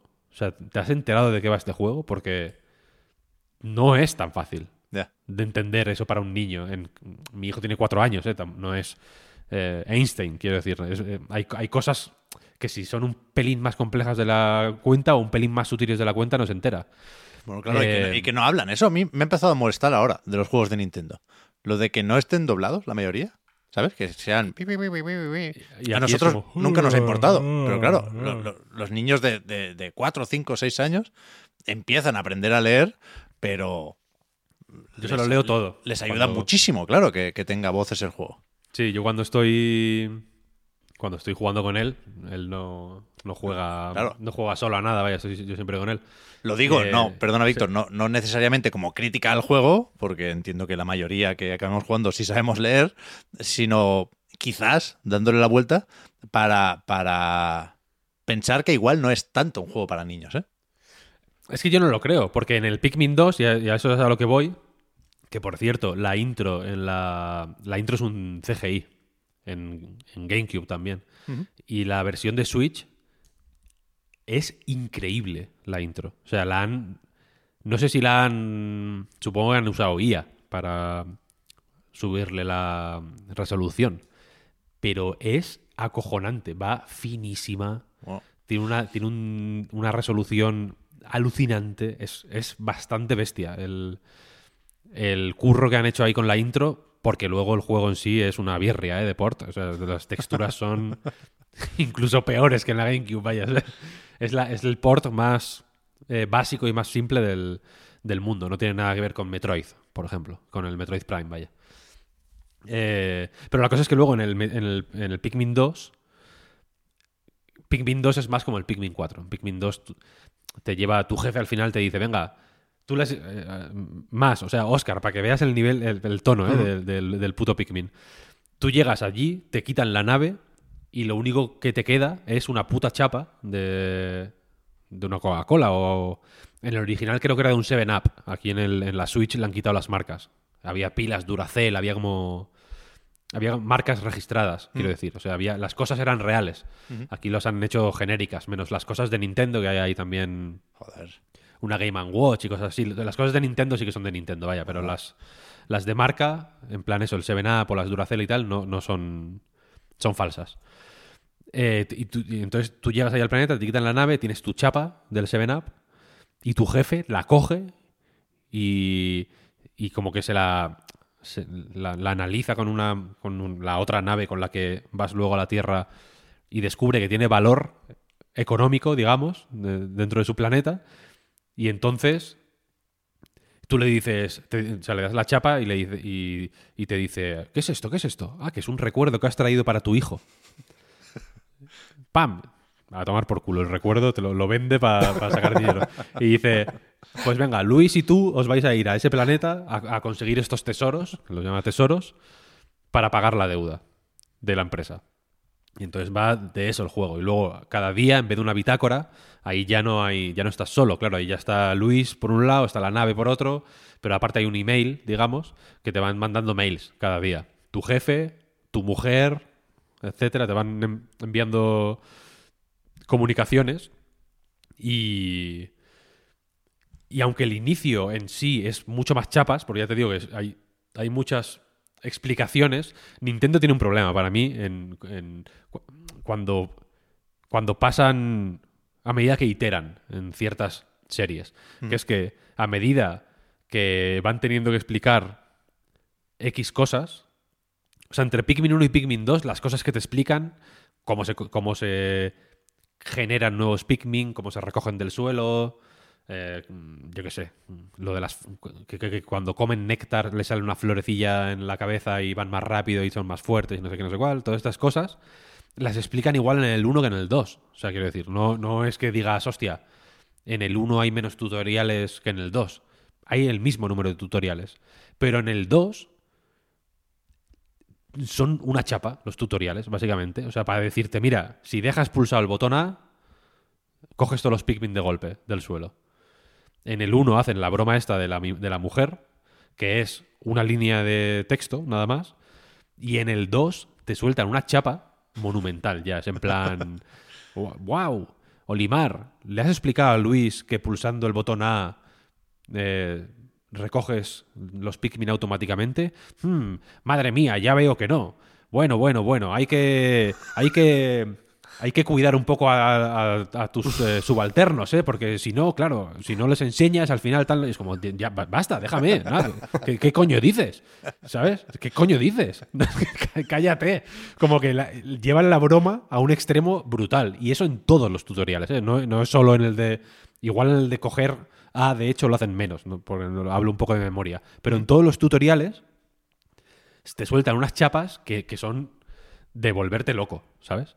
Porque encima, en este caso, eh, eh, o, o- en mi caso, ahora, claro, el Pikmin 1 me lo terminé y empecé el mismo día, o sea, fue como lo terminamos mi hijo y yo y ¡pam! Pusimos el 2 de- del tirón, ¿no? Y la nave, supongo que en GameCube y, y en el tiempo que pasara entre el 1 y el 2, que no sé si serían dos o tres años o los que fueran, tenía más sentido. Pero te van haciendo la nave no para de decirte, oye, ¿te acuerdas de tal? De... Es como, joder, es que lo acabo de hacer hace cinco minutos, quiero decir. no Lo he hecho en, el, en la app que está al lado, en la, en la pantalla de, de, inicio de la Switch. Y, te sueltan unas mega chapas bestiales. Y en el caso de Pikmin 4, las chapas ya son... Hostia, os juro que me volví loco. No, no, no entendía lo que estaba pasando. Estaba mi mujer, de hecho, delante, mientras estábamos mi hijo y yo jugando, y mi mujer dice, joder, vaya chapas sueltan en este juego, ¿no? O sea, ¿qué, estáis haciendo? No paraban de... Solo había diálogos. Parecía eso una visual novel, ¿sabes lo que quiero decir? Leis Attorney. Y hay un momento que me encantó, de hecho, que es como, venga, chapa, chapa, chapa, chapa, sin parar, sin parar, sin parar. Hay un momento en el que, eh, justo antes de llegar a la nave, que te dejan manejar al grupete para caminar menos de un metro. Como pasas de un vídeo excesivamente largo, dices, venga, vamos a jugar un poco. Caminas un segundo, literalmente, y vuelve y otro vídeo gigantesco. Es como, para eso no me, para eso no me dejes andar. Haz que se muevan solos. No me hagas esta, falta de respeto, tío. Pero antes de eso, hay un momento en el que te están soltando la chapa de, de tu vida, que estás ya en plan, ¡buah! ¿Qué está pasando aquí? Demasiada explicación, ¿sabes? No, entiendo que, todos los personajes tienen que hablar y que tienen que dejar ver un poco su personalidad y que tienes que, ¿no? medio encariñarte con todos, ¿no? Y, tienes que saber Colin de qué pie cojea y la capitana de qué pie cojea y no sé qué, no sé cuál, vale, lo entiendo. Se puede hacer, creo yo, de formas más sutiles o más ágiles, pero bueno, lo entiendo. Pero es que llega un momento que dice la capitana, oye, Colin, ¿te has cambiado el pelo desde la última vez que, que nos vimos. No sé si te has cambiado el peinado. Pues pareces distinto. No, no, capitanas. Yo solo estaba intentando sobrevivir desde tal. Ah, bueno, es que. Pues has muy bien, has hecho muy bien, has hecho muy bien. Tal. Es como. Eh, stop, ya está, skip, eh, start, eh, saltar escena, tío. No quiero, no quiero que me cuentes eso, ¿sabes? Además, hay una opción al hablar con algún personaje que es como, ¿qué te cuentas? Creo que son esas las palabras justas. Y siempre te cuenta lo mismo. O sea, no, entiendo muy bien la opción si siempre te va a contar lo mismo. Es innecesario porque luego, cuando. Cuando sales de, de, ese, círculo del infierno en el que no paran de decirte cosas que no te interesan en, lo más remoto, porque es que encima la mayoría son súper tonterías. Las cosas más interesantes, curiosamente, están en, el, en la enciclopedia del juego, digamos, en las fichas de los personajes. Cuando habla de que la, la capitana, por ejemplo, la información más guay que hay sobre la capitana es que lleva 99 generaciones su familia trabajando para el equipo de rescate intergaláctico, este o lo que sea, y que de niña le salvó un perro y desde entonces le encantan los perros. Esa información te la resumen en 10 palabras en la enciclopedia, ¿sabes?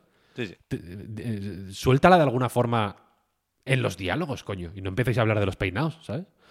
Y luego, cuando acaban estas historias, cuando empieza el juego, cuando ya estás más o menos libre y puedes jugar a tu aire, me parece la hostia. Me parece un juego encantador, mmm, fantástico, mmm, que posiblemente sea... Yo creo que este va a ser relativamente polémico porque se, porque se parece más al 2 que al 1, en el sentido de que no hay límite de días, va más de encontrar tesoros que de, que, que de cumplir un objetivo concreto. O sea, quiero decir, tienes que cumplir el objetivo concreto de conseguir energía para la nave, igual que en el 2 tienes que conseguir una cantidad determinada de dinero, pero los tesoros como que son más, menos, menos concretos, ¿no? Más... Eh, como que puedes conseguir lo, que sea, quiero decir, ¿no? Eh, no, no hay un orden o no no da la sensación de que. O sea, da, da, la sensación de que tienes más libertad, quiero decir, ¿no? Para hacer todas las cosas, incluso para explorar no, sé cómo se llaman, en el 2 eran madrigueras, creo. Las cuevecillas estas, básicamente. Creo que se llaman cuevas directamente. ¿eh? Pues eh, ahí el tiempo pasa más lento, te dicen en el juego. No sé si realmente no pasa. Ya, pues lo comentábamos Pepi y yo antes de grabar, porque te, avisan de que pasa un sexto como a un sexto Sí. de la velocidad de lo que pasa, pero luego si haces el ejercicio de mirar el reloj antes y hacer eh, tus movidas dentro de las cuevas, que estoy viendo que se llaman cavernas, por cierto, que justo lo he, lo he abierto para, para chequear alguna cosilla. Eh, en teoría, pues eso, eh, no tendría que, tendría que pasar muy poquito tiempo, pero a poco que estés un rato, pues se tendría que notar. Y yo creo que realmente no, no acaba pasando. No sé si. Pero tampoco entendería la necesidad de decir que pasa a un sexto de la velocidad si, si no es así, ¿no? Es, un- es curioso. Ya. Yo creo que es, eh, fíjate lo que estábamos diciendo de que se lían Mm, Nintendo, sí, al- sí. cuando hay que explicar, porque esto yo creo que es una cosa del, como de lore, de intentar explicar cómo funciona la magia, ¿sabes? En el 2 no te dicen nada. Tú simplemente, cuando estás dentro de las cuevas, no pasa el tiempo, ¿sabes? Entras a la cueva, sales y cuando saliste no pues está el tiempo como estaba. Y, Sí, y ya sí. está. Y ni te lo explican ni le buscas tu explicación, quiero decir, ¿sabes? Si, si pasara más lentamente, yo creo que tendría sentido que saliera igualmente el reloj arriba y no sale. Claro, sí, sí. Pero por eso, saber, por ¿eh? eso. Sí, sí.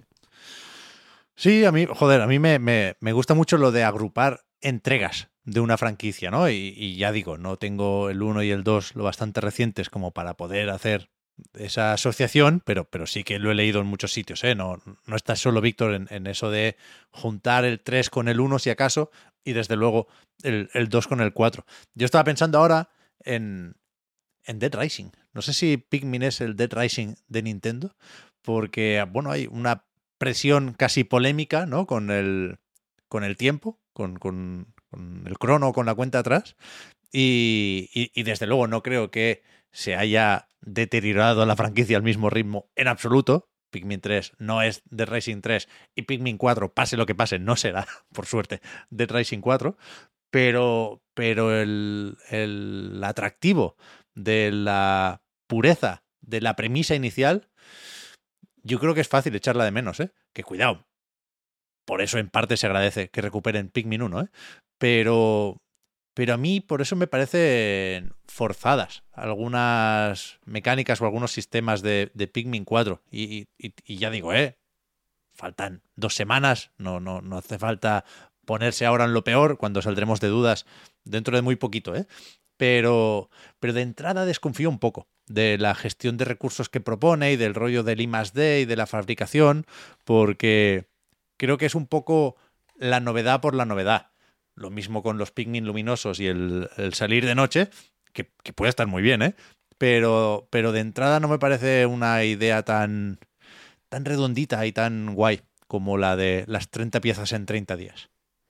Es que eso, claro, por, por su pura naturaleza, yo creo que, que, que no, nunca va a poder ser tan Claro. fino como, Claro, como claro. esa primera idea, que es que es, de una época de una Nintendo que sacaron dos, tres juegos muy finos, muy cortitos, muy pulidos, muy elegantes. Pikmin, desde luego, es uno de ellos, vaya. Y, y, y claro, habría que, habría que sobre todo una vez que estableces ya que, el- que la, que la cosa va a ser ascendente, o sea, que la complejidad va a tener que ir para arriba y que la, la progresión correcta es esa, ¿no? Ir, ir añadiendo cosas. Ahora yo creo que hacer un Pikmin 1, 2, digamos, se, se va a ver necesariamente o se vería como un retroceso, ¿sabes? Sí, yo, Sí. sobre todo lo del crono Sí. es una cosa que yo entiendo que agobie bastante, ¿no? El tema de ir con la cuenta atrás constante, eh, en general cualquier juego que lo pueda tener, a mí desde luego me, me tensa y ya me, me obliga un poco a plantearme el juego de unas formas que a las que yo no estoy acostumbrado, ¿no? Que también cada uno tiene su, su forma, pero bueno, a mí me gusta pararme especialmente a, pues eso, a, ver un poquito todo con toda la calma del mundo. Pero yo creo que precisamente por eso le viene bien eh, esto que, que comentaba Víctor de que realmente no hay un límite de, de días, ¿no? Hay un límite de tiempo, pero no hay un límite de, de días. Yo creo que eso te permite precisamente saber gestionarte un poquito, pues eso, dónde está cada cosa, de dónde está cada tipo de Pikmin, que cada tipo de Pikmin le puedes usar para X cosas específicas, ¿no? Y, y a través de, de eso, como montarte tu estrategia y una vez lo tengas todo, ir a tiro fijo, ¿no? Y, y montarte el camino que, que decidas, ¿no? A mí personalmente me, me atrae más una cosa así que, que el hecho de ni siquiera poder em, prepararme esa planificación con calma, ¿no? Si hasta en la, propia planificación estoy con prisas, ya sería para mí al menos totalmente desesperante. Bueno, pero ahí, o sea, por supuesto será bonito contraponer esas opiniones, ¿eh?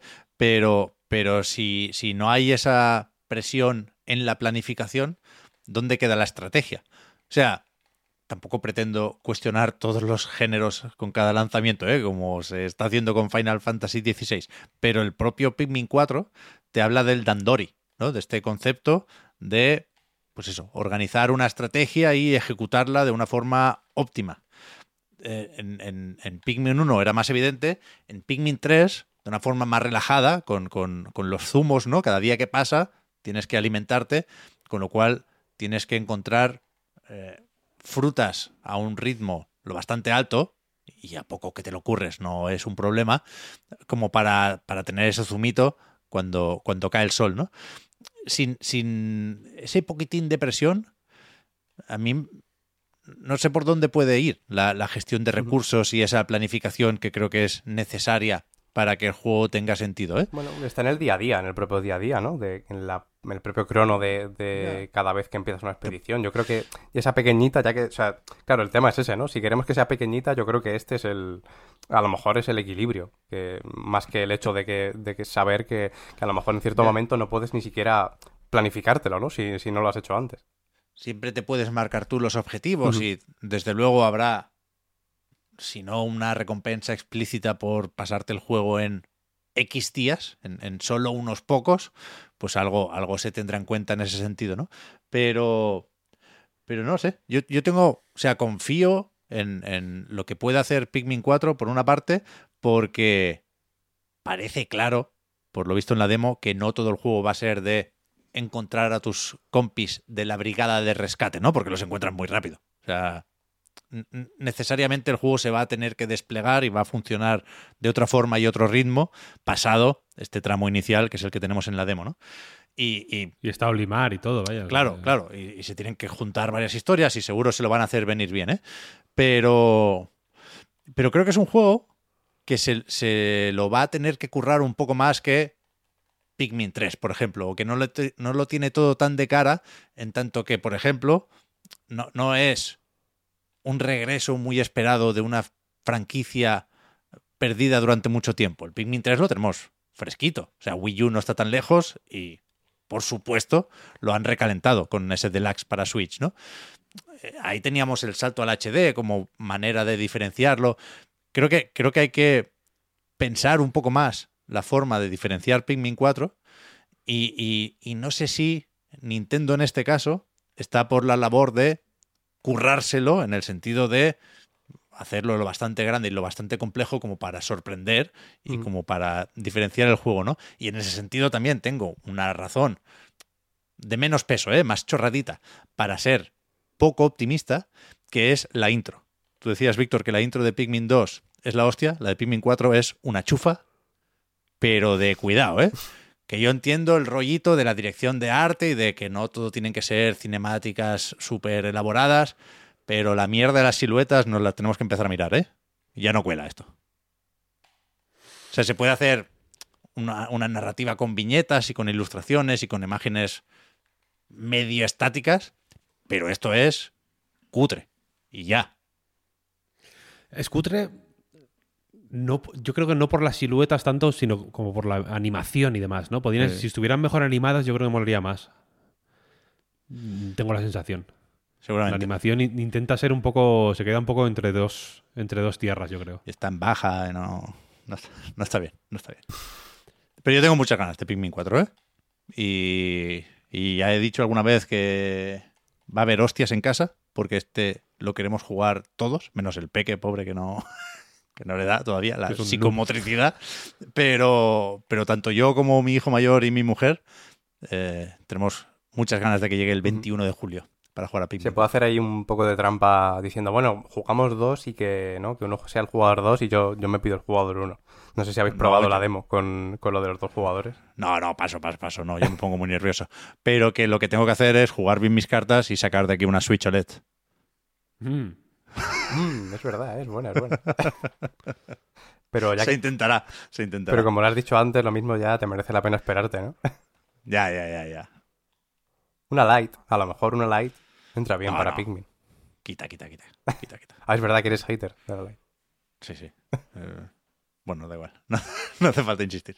Juegos del verano, va. Que llevamos un ratico, creo que podemos dar por salvado este, este podcast si nos ponemos dramáticos, pero me, me Hombre, es apetece el podcast saber... en el que. Yo creo que es el podcast más guapo sobre Pikmin que se ha hecho en, Es que está en, bien, ¿eh? en España en Muy 2023. específico. Es que está bien, es que me, me- me- no, no quería para nada parar la, la conversación, aun sabiendo que sale dentro de poco, porque me va a joder no, no poder comentarlo. Quiero decir, el 21 lo pillamos, el, el 28 no grabaremos Reload en principio.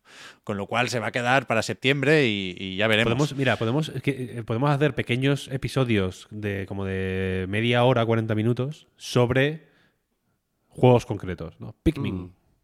Eh, es que iba a decir más, pero se me ha. Armored Core. Armored Core, Sea efectivamente. of Stars buena, es buena buena. ¿eh? Sea of Stars. Aunque esa a lo eh, mejor no, nos pilla ya para, para el reload. Sale a finales de agosto. Bueno, eso voy a decir, es que no os penséis que, o sea, otras veces, otras temporadas, hemos calculado o hemos decidido la vuelta del podcast Reload en función de los lanzamientos de principios, mediados de septiembre. Este año, finales de agosto, está a petar, con el Armor Core, efectivamente, Sea of Stars y alguno más, pero es que el 1 de septiembre está el acceso anticipado ya del Starfield, ¿eh? Ujú. Buah, Por ahí ya ves. Claro, que está el 6 de septiembre en la fecha oficial, pero estará todo, todo puto Cristo jugándolo el, el día 1. Pues Sí, sí. Game- Games con justo, además. o sea que- Claro. claro, ¿Cuál es, claro. ¿Qué tenemos en el calendario en nuestro Excel de lanzamientos? ¡Hostia, el Baldur's Gate! Es verdad, es verdad, es verdad. También. Yo estoy jodido con el Baldur's Gate, ¿eh? ¿Qué vas a hacer? Lo- o sea, tú lo juegas en PC, ¿no? Se ha adelantado sí, ahí. Claro, claro. Sí, sí. No, pero que me enteré de que no valían las partidas Eso lo, de- como- del lo- acceso anticipado lo para la comentamos 1.0. mil veces, mil veces lo, lo dijimos esto. Lo hemos dicho mil veces en mil ocasiones distintas, porque ha, ha pasado varias veces, ¿no? Que de pronto es como, oye, a, em, a partir de aquí ya no se puede usar las partidas. Lo, lo han hecho varias veces, ¿no? A lo largo del, del desarrollo. Al- como a los tres meses de salir el, el acceso anticipado, ya fue en plan, oye, mm, hacedoslo ver porque esto ya no... Va a haber que empezar de cero. Entonces, claro, a mí me rentaba mucho empezarlo ahora me apetecía, pero no quiero. Pero es que dura 2.500 horas. Sí, Entonces, sí, hay, hay como 770 horas de cinemáticas, ¿sabes? Y 2.700 de gameplay. Entonces no quiero ahora dedicarle 80 horas y joderme, ¿sabes? Entonces es un poco chungo. Pero está el. El Blasphemous, tío. Es verdad, Sí, sí. El puto Blasphemous. es verdad. O sea, que eh, podríamos hacer esto que te digo. ¿Sabes? Media orilla. Oye, ¿has jugado al Blasphemous? Sí, sí. Pam, pim, pam, pam. Llamamos a, a Mauricio o a Miquel para que vengan a, a Michael, vaya. Me parece bien. O, o a, o a Enrique, Colinet. Le decimos, oye, Enrique, vente a comentarlo. ¿Sabes? Sí, sí. ¿Qué O sea, no. Creo que hay demasiados juegos como para intentar ponernos al día con todos en, en septiembre, estando por ahí Starfield, además, pululando, ¿sabes? Así no, que sí, que- Sí, sí. hay que dar salida antes a esos, juegos. sí. Media horita además es Sofabeum. formato reload, así que perfecto. El, el Immortal Sofabeum. Lo, pues lo voy a decir otra vez para que no me lo. para que no se quede sepultado bajo vuestras voces. Pero cuando, es verdad, ese. Joder, es que en julio era perfecto este. A- a- el retraso que lo mandó, a agosto. 22, 22 de agosto. Sí. Este se va a ir a tomar por el culo, el pobre, pero bueno. Ya. Es que son tre- es tres días antes del Armored Core, por ejemplo. Que entiendo que no. Yo que sé, igual no es. El público es distinto, igual, pero. No sé. Pero el- el Armor Core, o sea, a tope, ¿eh? va a estar bien. Ha estado bien la franquicia hasta ahora. No, no va a empeorar justo después de Elden Ring, ¿eh? Pero. Pero yo creo que no va a ser el nuevo Elden Ring. Es decir, va a notar, sin duda, el empujón, el estatus completamente distinto que tiene ahora From Software. Pero. Yo no veo que se esté haciendo muy grande la bola de nieve, ¿eh? Después de los avances, por ejemplo. No, no, no, a ver. eh, Este. No creo yo tampoco que From o Bandai Namco o quien sea tengan grandes expectativas. Y si las tienen, deberían hacérselo mirar, vaya, porque no. Porque creo que, que- que hay una parte de Armored Core 6, con- en concreto, que es peliaguda. Que es que si no es eh, de nicho, yo creo que va a ser peor recibido. ¿Sabes? Ya, Por- Porque, es el típico juego que es como, hostia, me que por el- lo- los motivos por los que le mola Armored Core a, a los muy fans de Armored Core son los mismos motivos por los que la gente no juega Armored Core. ¿Sabes? Entonces, si, si, lo, si modifican el reparto de pesos ahí, en este en concreto, para abrirse a nuevos públicos o lo que sea, pues posiblemente la, la, la gente que más ruido va a hacer en el lanzamiento de Armored Core 6 posiblemente sean los muy fans de los, de los anteriores. Que si. Que, que- que supongo que son los que tienen el ojo mejor entrenado para detectar qué cambios son a mejor, qué cambios son a peor, etcétera. De todas maneras, yo tengo la sensación de que no va a. O, lo- que yo he. O lo que me han dejado. Lo que me han sugerido los. eh, pues lo- los vídeos que se han ido publicando. Bueno, se publicaron como en X días varios. Varias previews de, en YouTube y demás. Bati hizo una, ¿no? Me, me parece. De. Del, de, de Armored Sí. Core 6 Bastante larga, además. bastante larga, sí, sí. Esos gameplays se han ido repitiendo. Bandai Namco ha sacado el mismo gameplay en siete trailers distintos. Un poco re- reciclategui ahí. Pero todo lo que se ha visto en esos, eh, en esos materiales, vaya, a mí me, me flipa.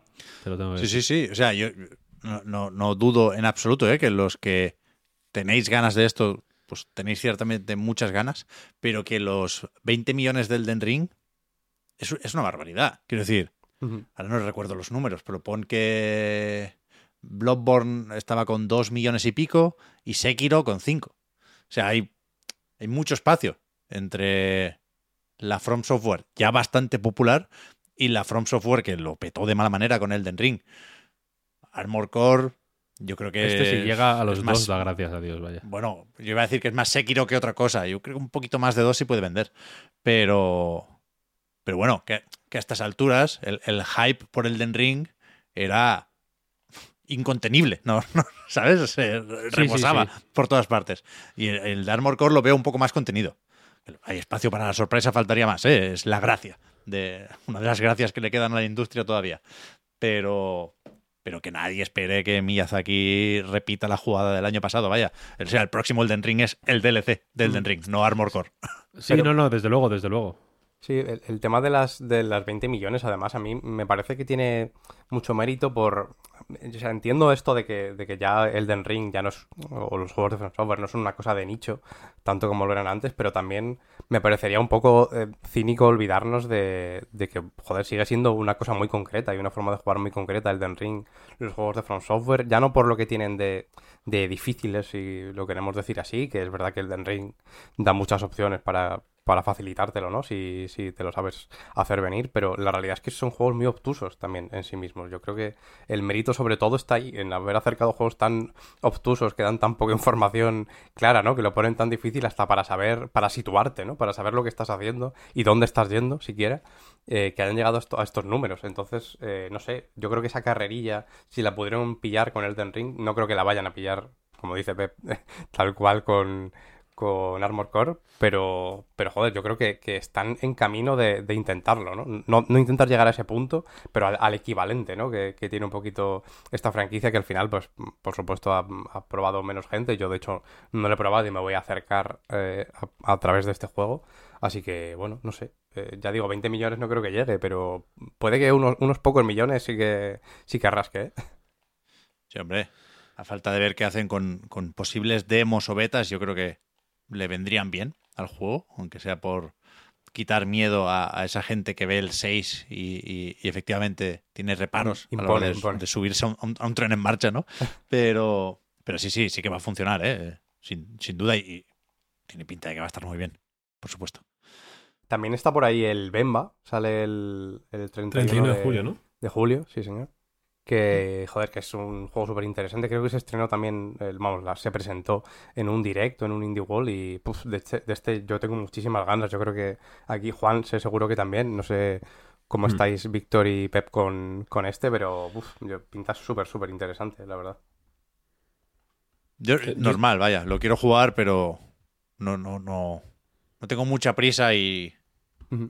y puedo esperar perfectamente a, a- ver si me lo recomiendan o no los primeros análisis. Sí, a ver si hay alguna de Millo o algo, ¿no? Para, para poder verlo. Del, del que sí hay es de uno que sale bastante cerca, que el, el 3 de agosto, lo estoy viendo aquí en el, en el Excel que, que tenemos, que es el Stray Gods de Roleplay Musical, se llama, que, Mm. que lo hemos comentado alguna vez. Eh, hay una mini reseña de la demo que sigue estando disponible y de verdad, si a alguien le llama mínimamente la atención un juego musical, ahí está la demo. Yo creo que convence bastante fácil. A mí no es que de base me, me llamara tanto, sí que es verdad que lo que tienen ahí con eh, Laura Bailey y Troy Baker, un montón de, de peña, ¿no? Tienen al, al creador de Dragon Age como director de la narrativa, o sea, no es que...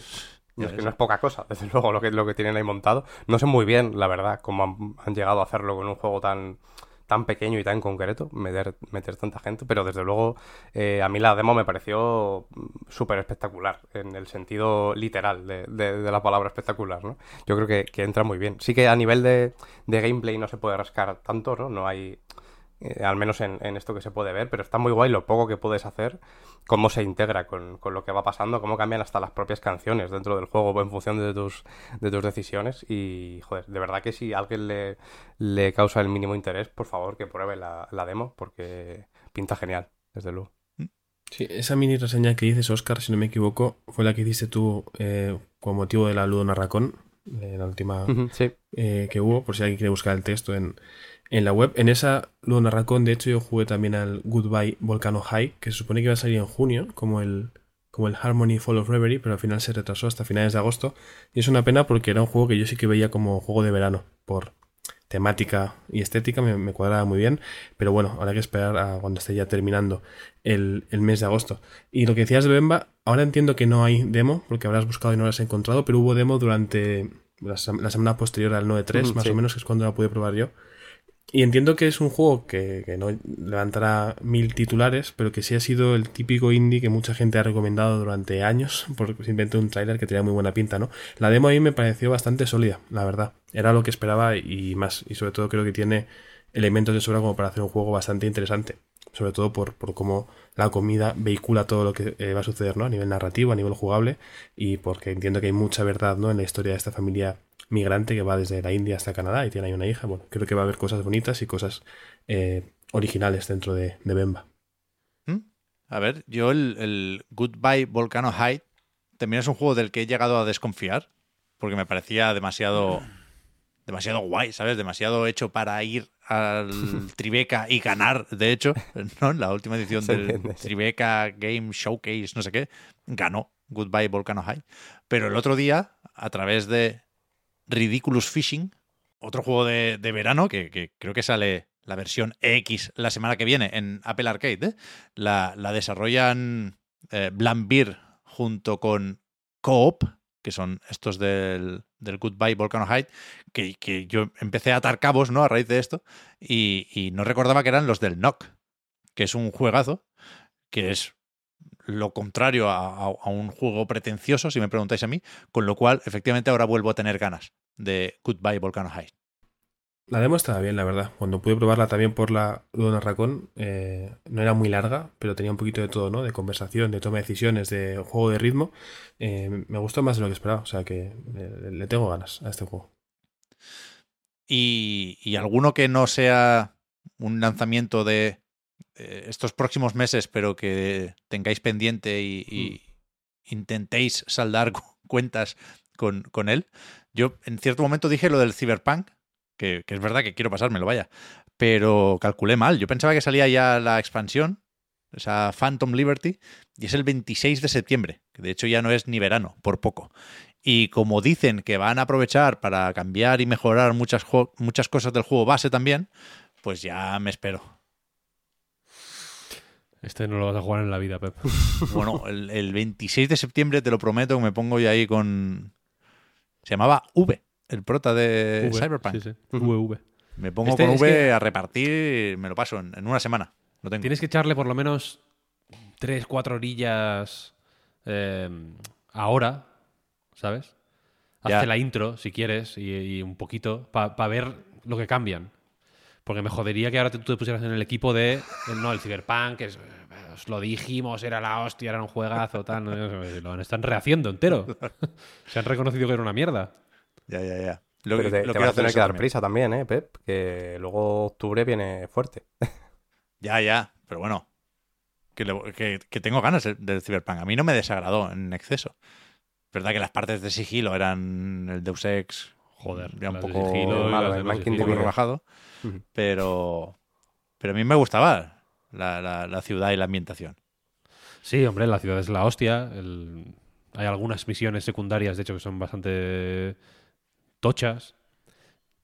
Pero la misión principal es un poco petecander y... y- y- no sé, a mí, no, a mí me, me jodió que, que sea... tan- se habla tanto ahora de que el Final Fantasy no es de rol y no sé qué, no sé cuál, y este me...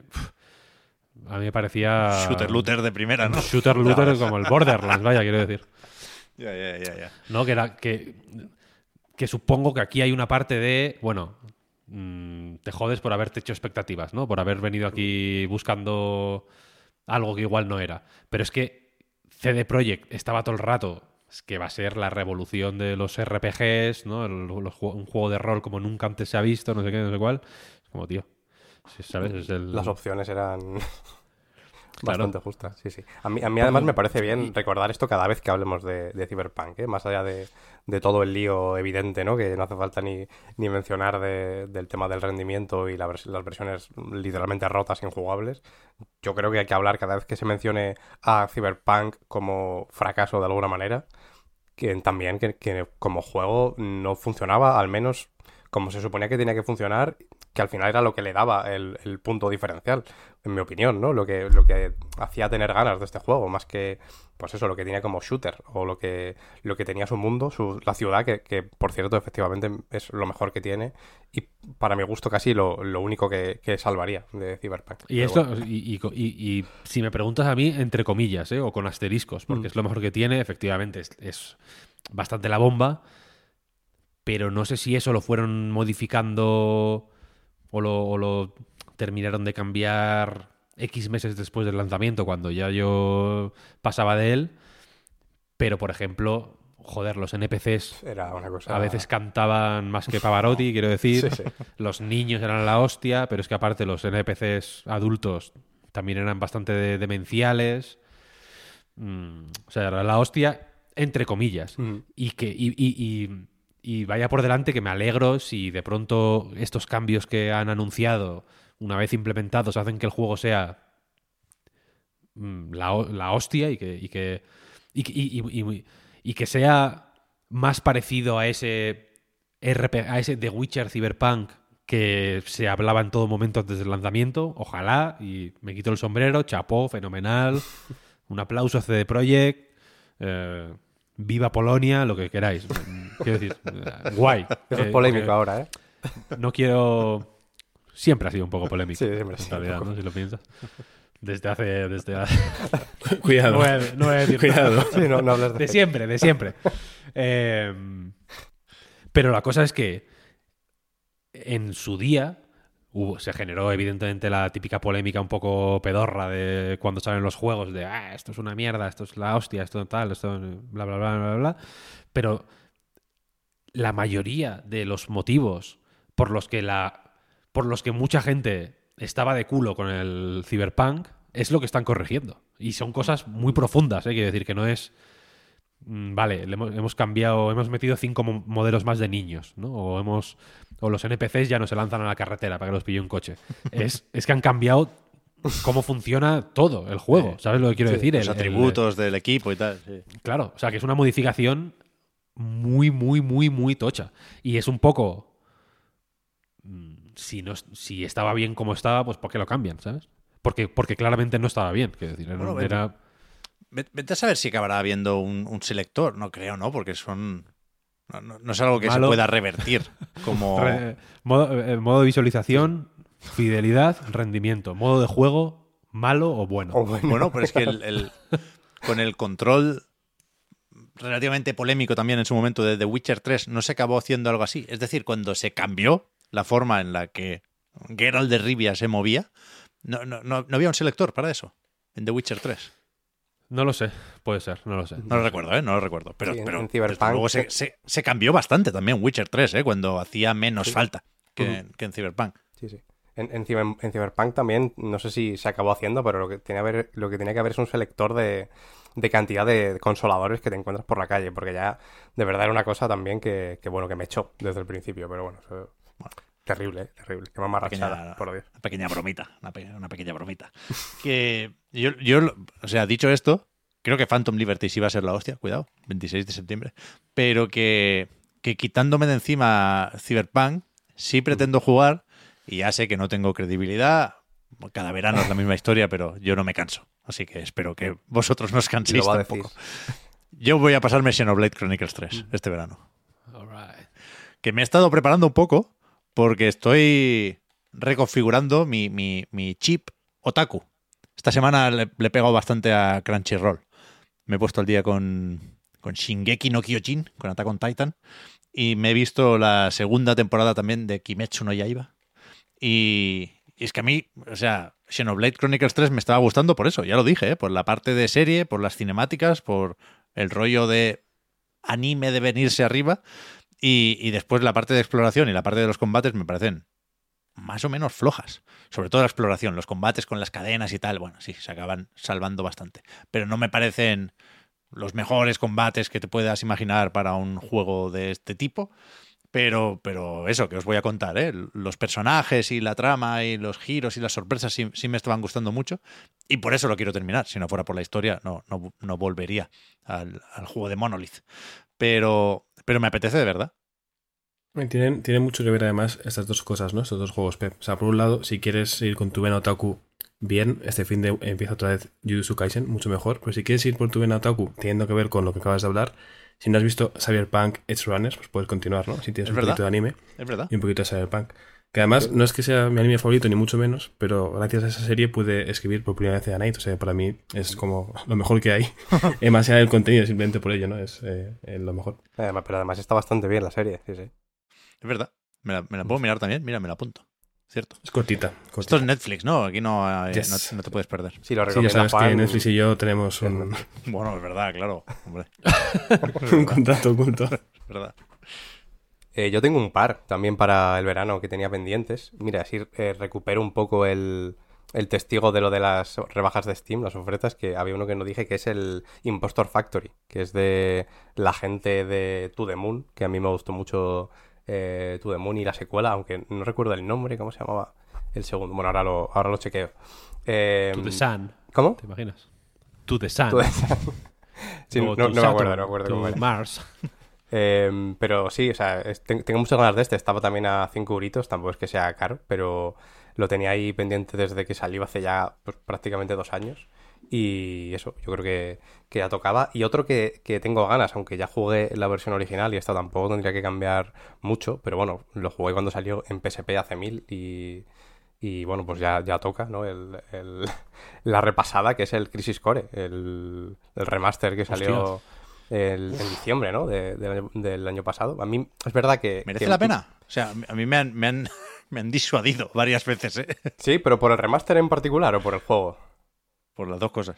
A mí, el, a mí el juego en sí me, me parece buenísimo, la verdad. Sí. Eh, la historia me parece genial, el sistema de combate.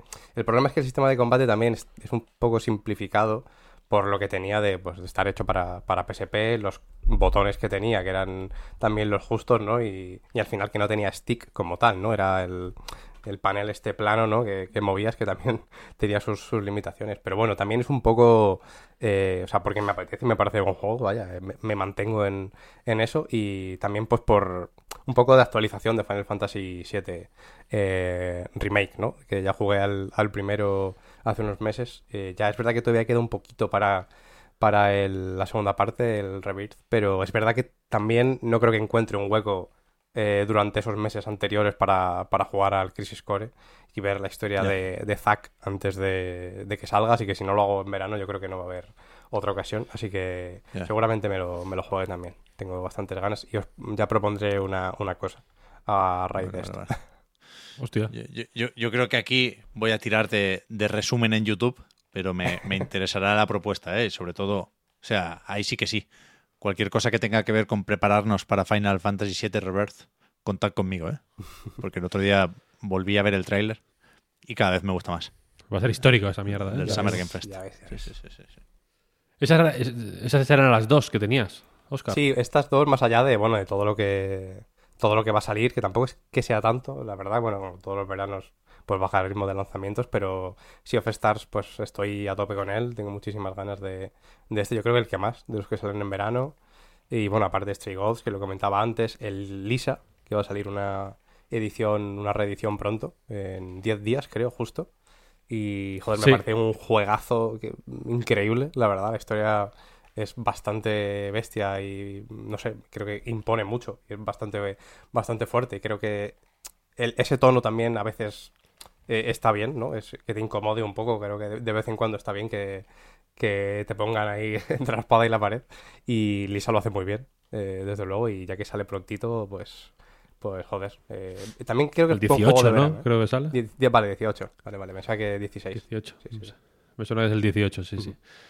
Yo el Lisa no he jugado nunca, fíjate. Pues Me mira, da aprovechar. lástima porque es el, es el típico que tiene muy buena prensa y.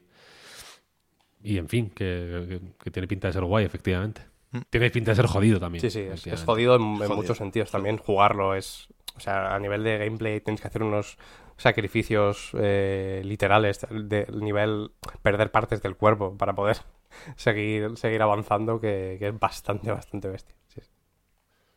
Estamos ignorando el elefante en la habitación veraniego, ¿no? Por lo que veo, quiero decir. O sea, habrá gente que ya se ha pasado el Zelda como Víctor, pero los que no, no hemos terminado el juego tenemos, yo creo que decenas de horas por delante para estos meses, ¿no? O sea, Sí, yo llevo dos templos todavía, quiero decir.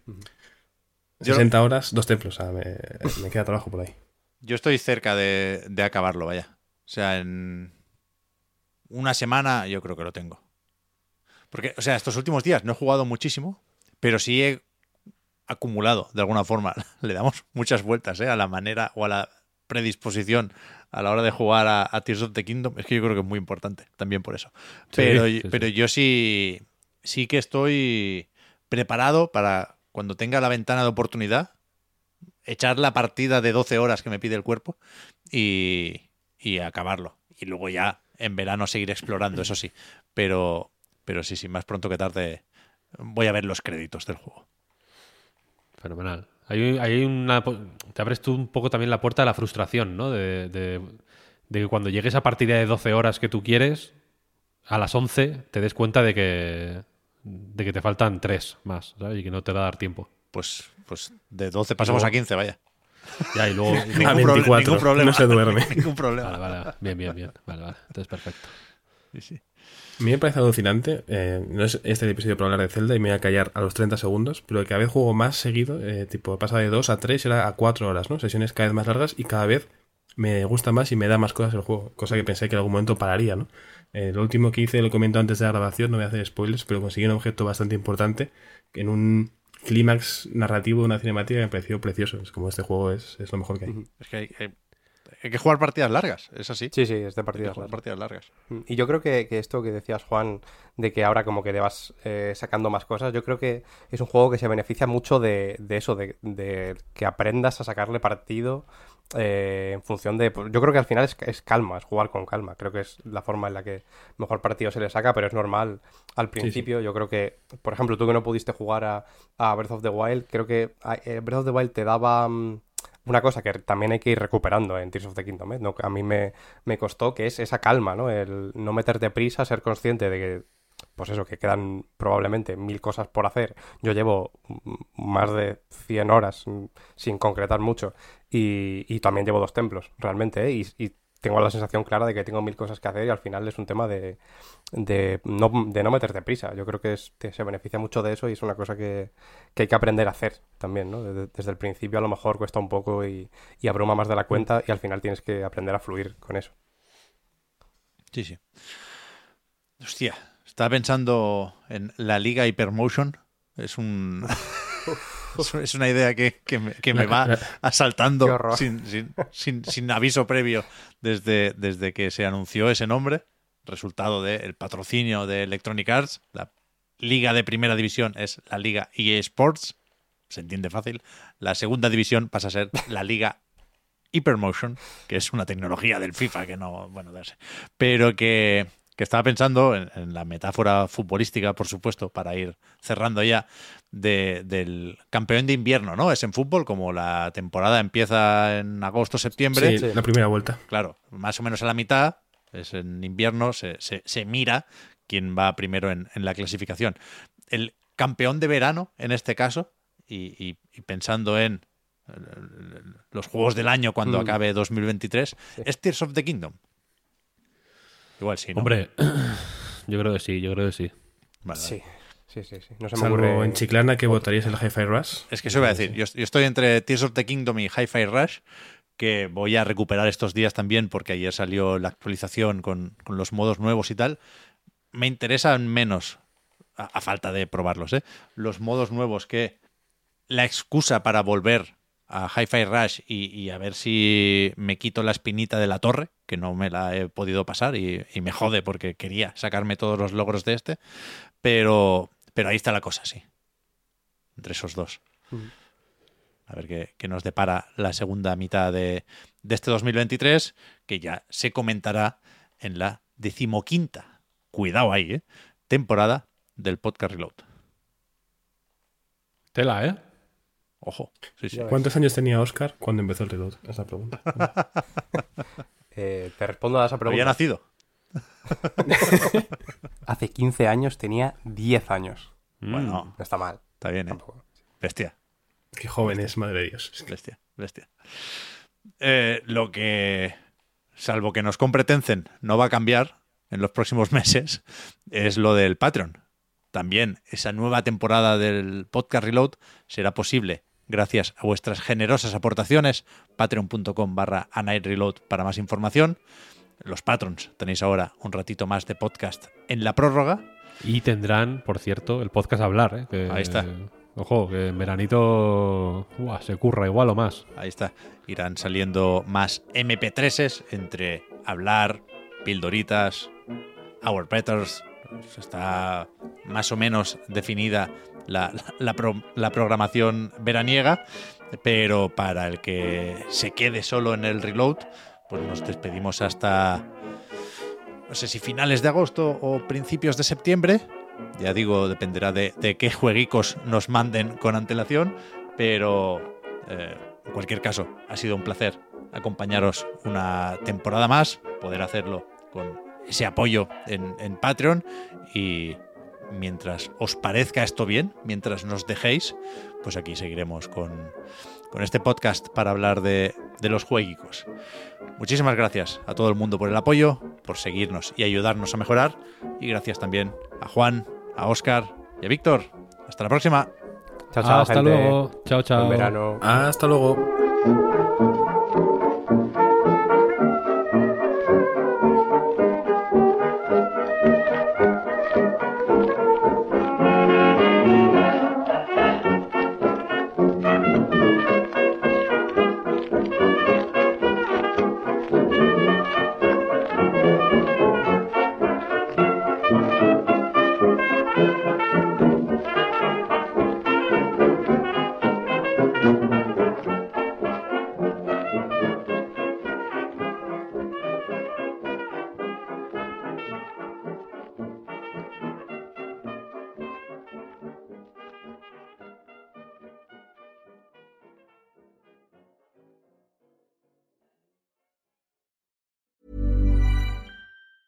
Hi, I'm Daniel, founder of Pretty Litter. Did you know cats tend to hide symptoms of sickness and pain? I learned this the hard way after losing my cat, Gingy. So I created Pretty Litter, a health monitoring litter that helps detect early signs of illness by changing colors, saving you money and potentially your cat's life. Pretty Litter is veterinarian developed, and it's the easiest way to keep tabs on your fur baby's health right at home. Go to prettylitter.com and use code ACAST for 20% off your first order and a free cat toy. Terms and conditions apply. See site for details.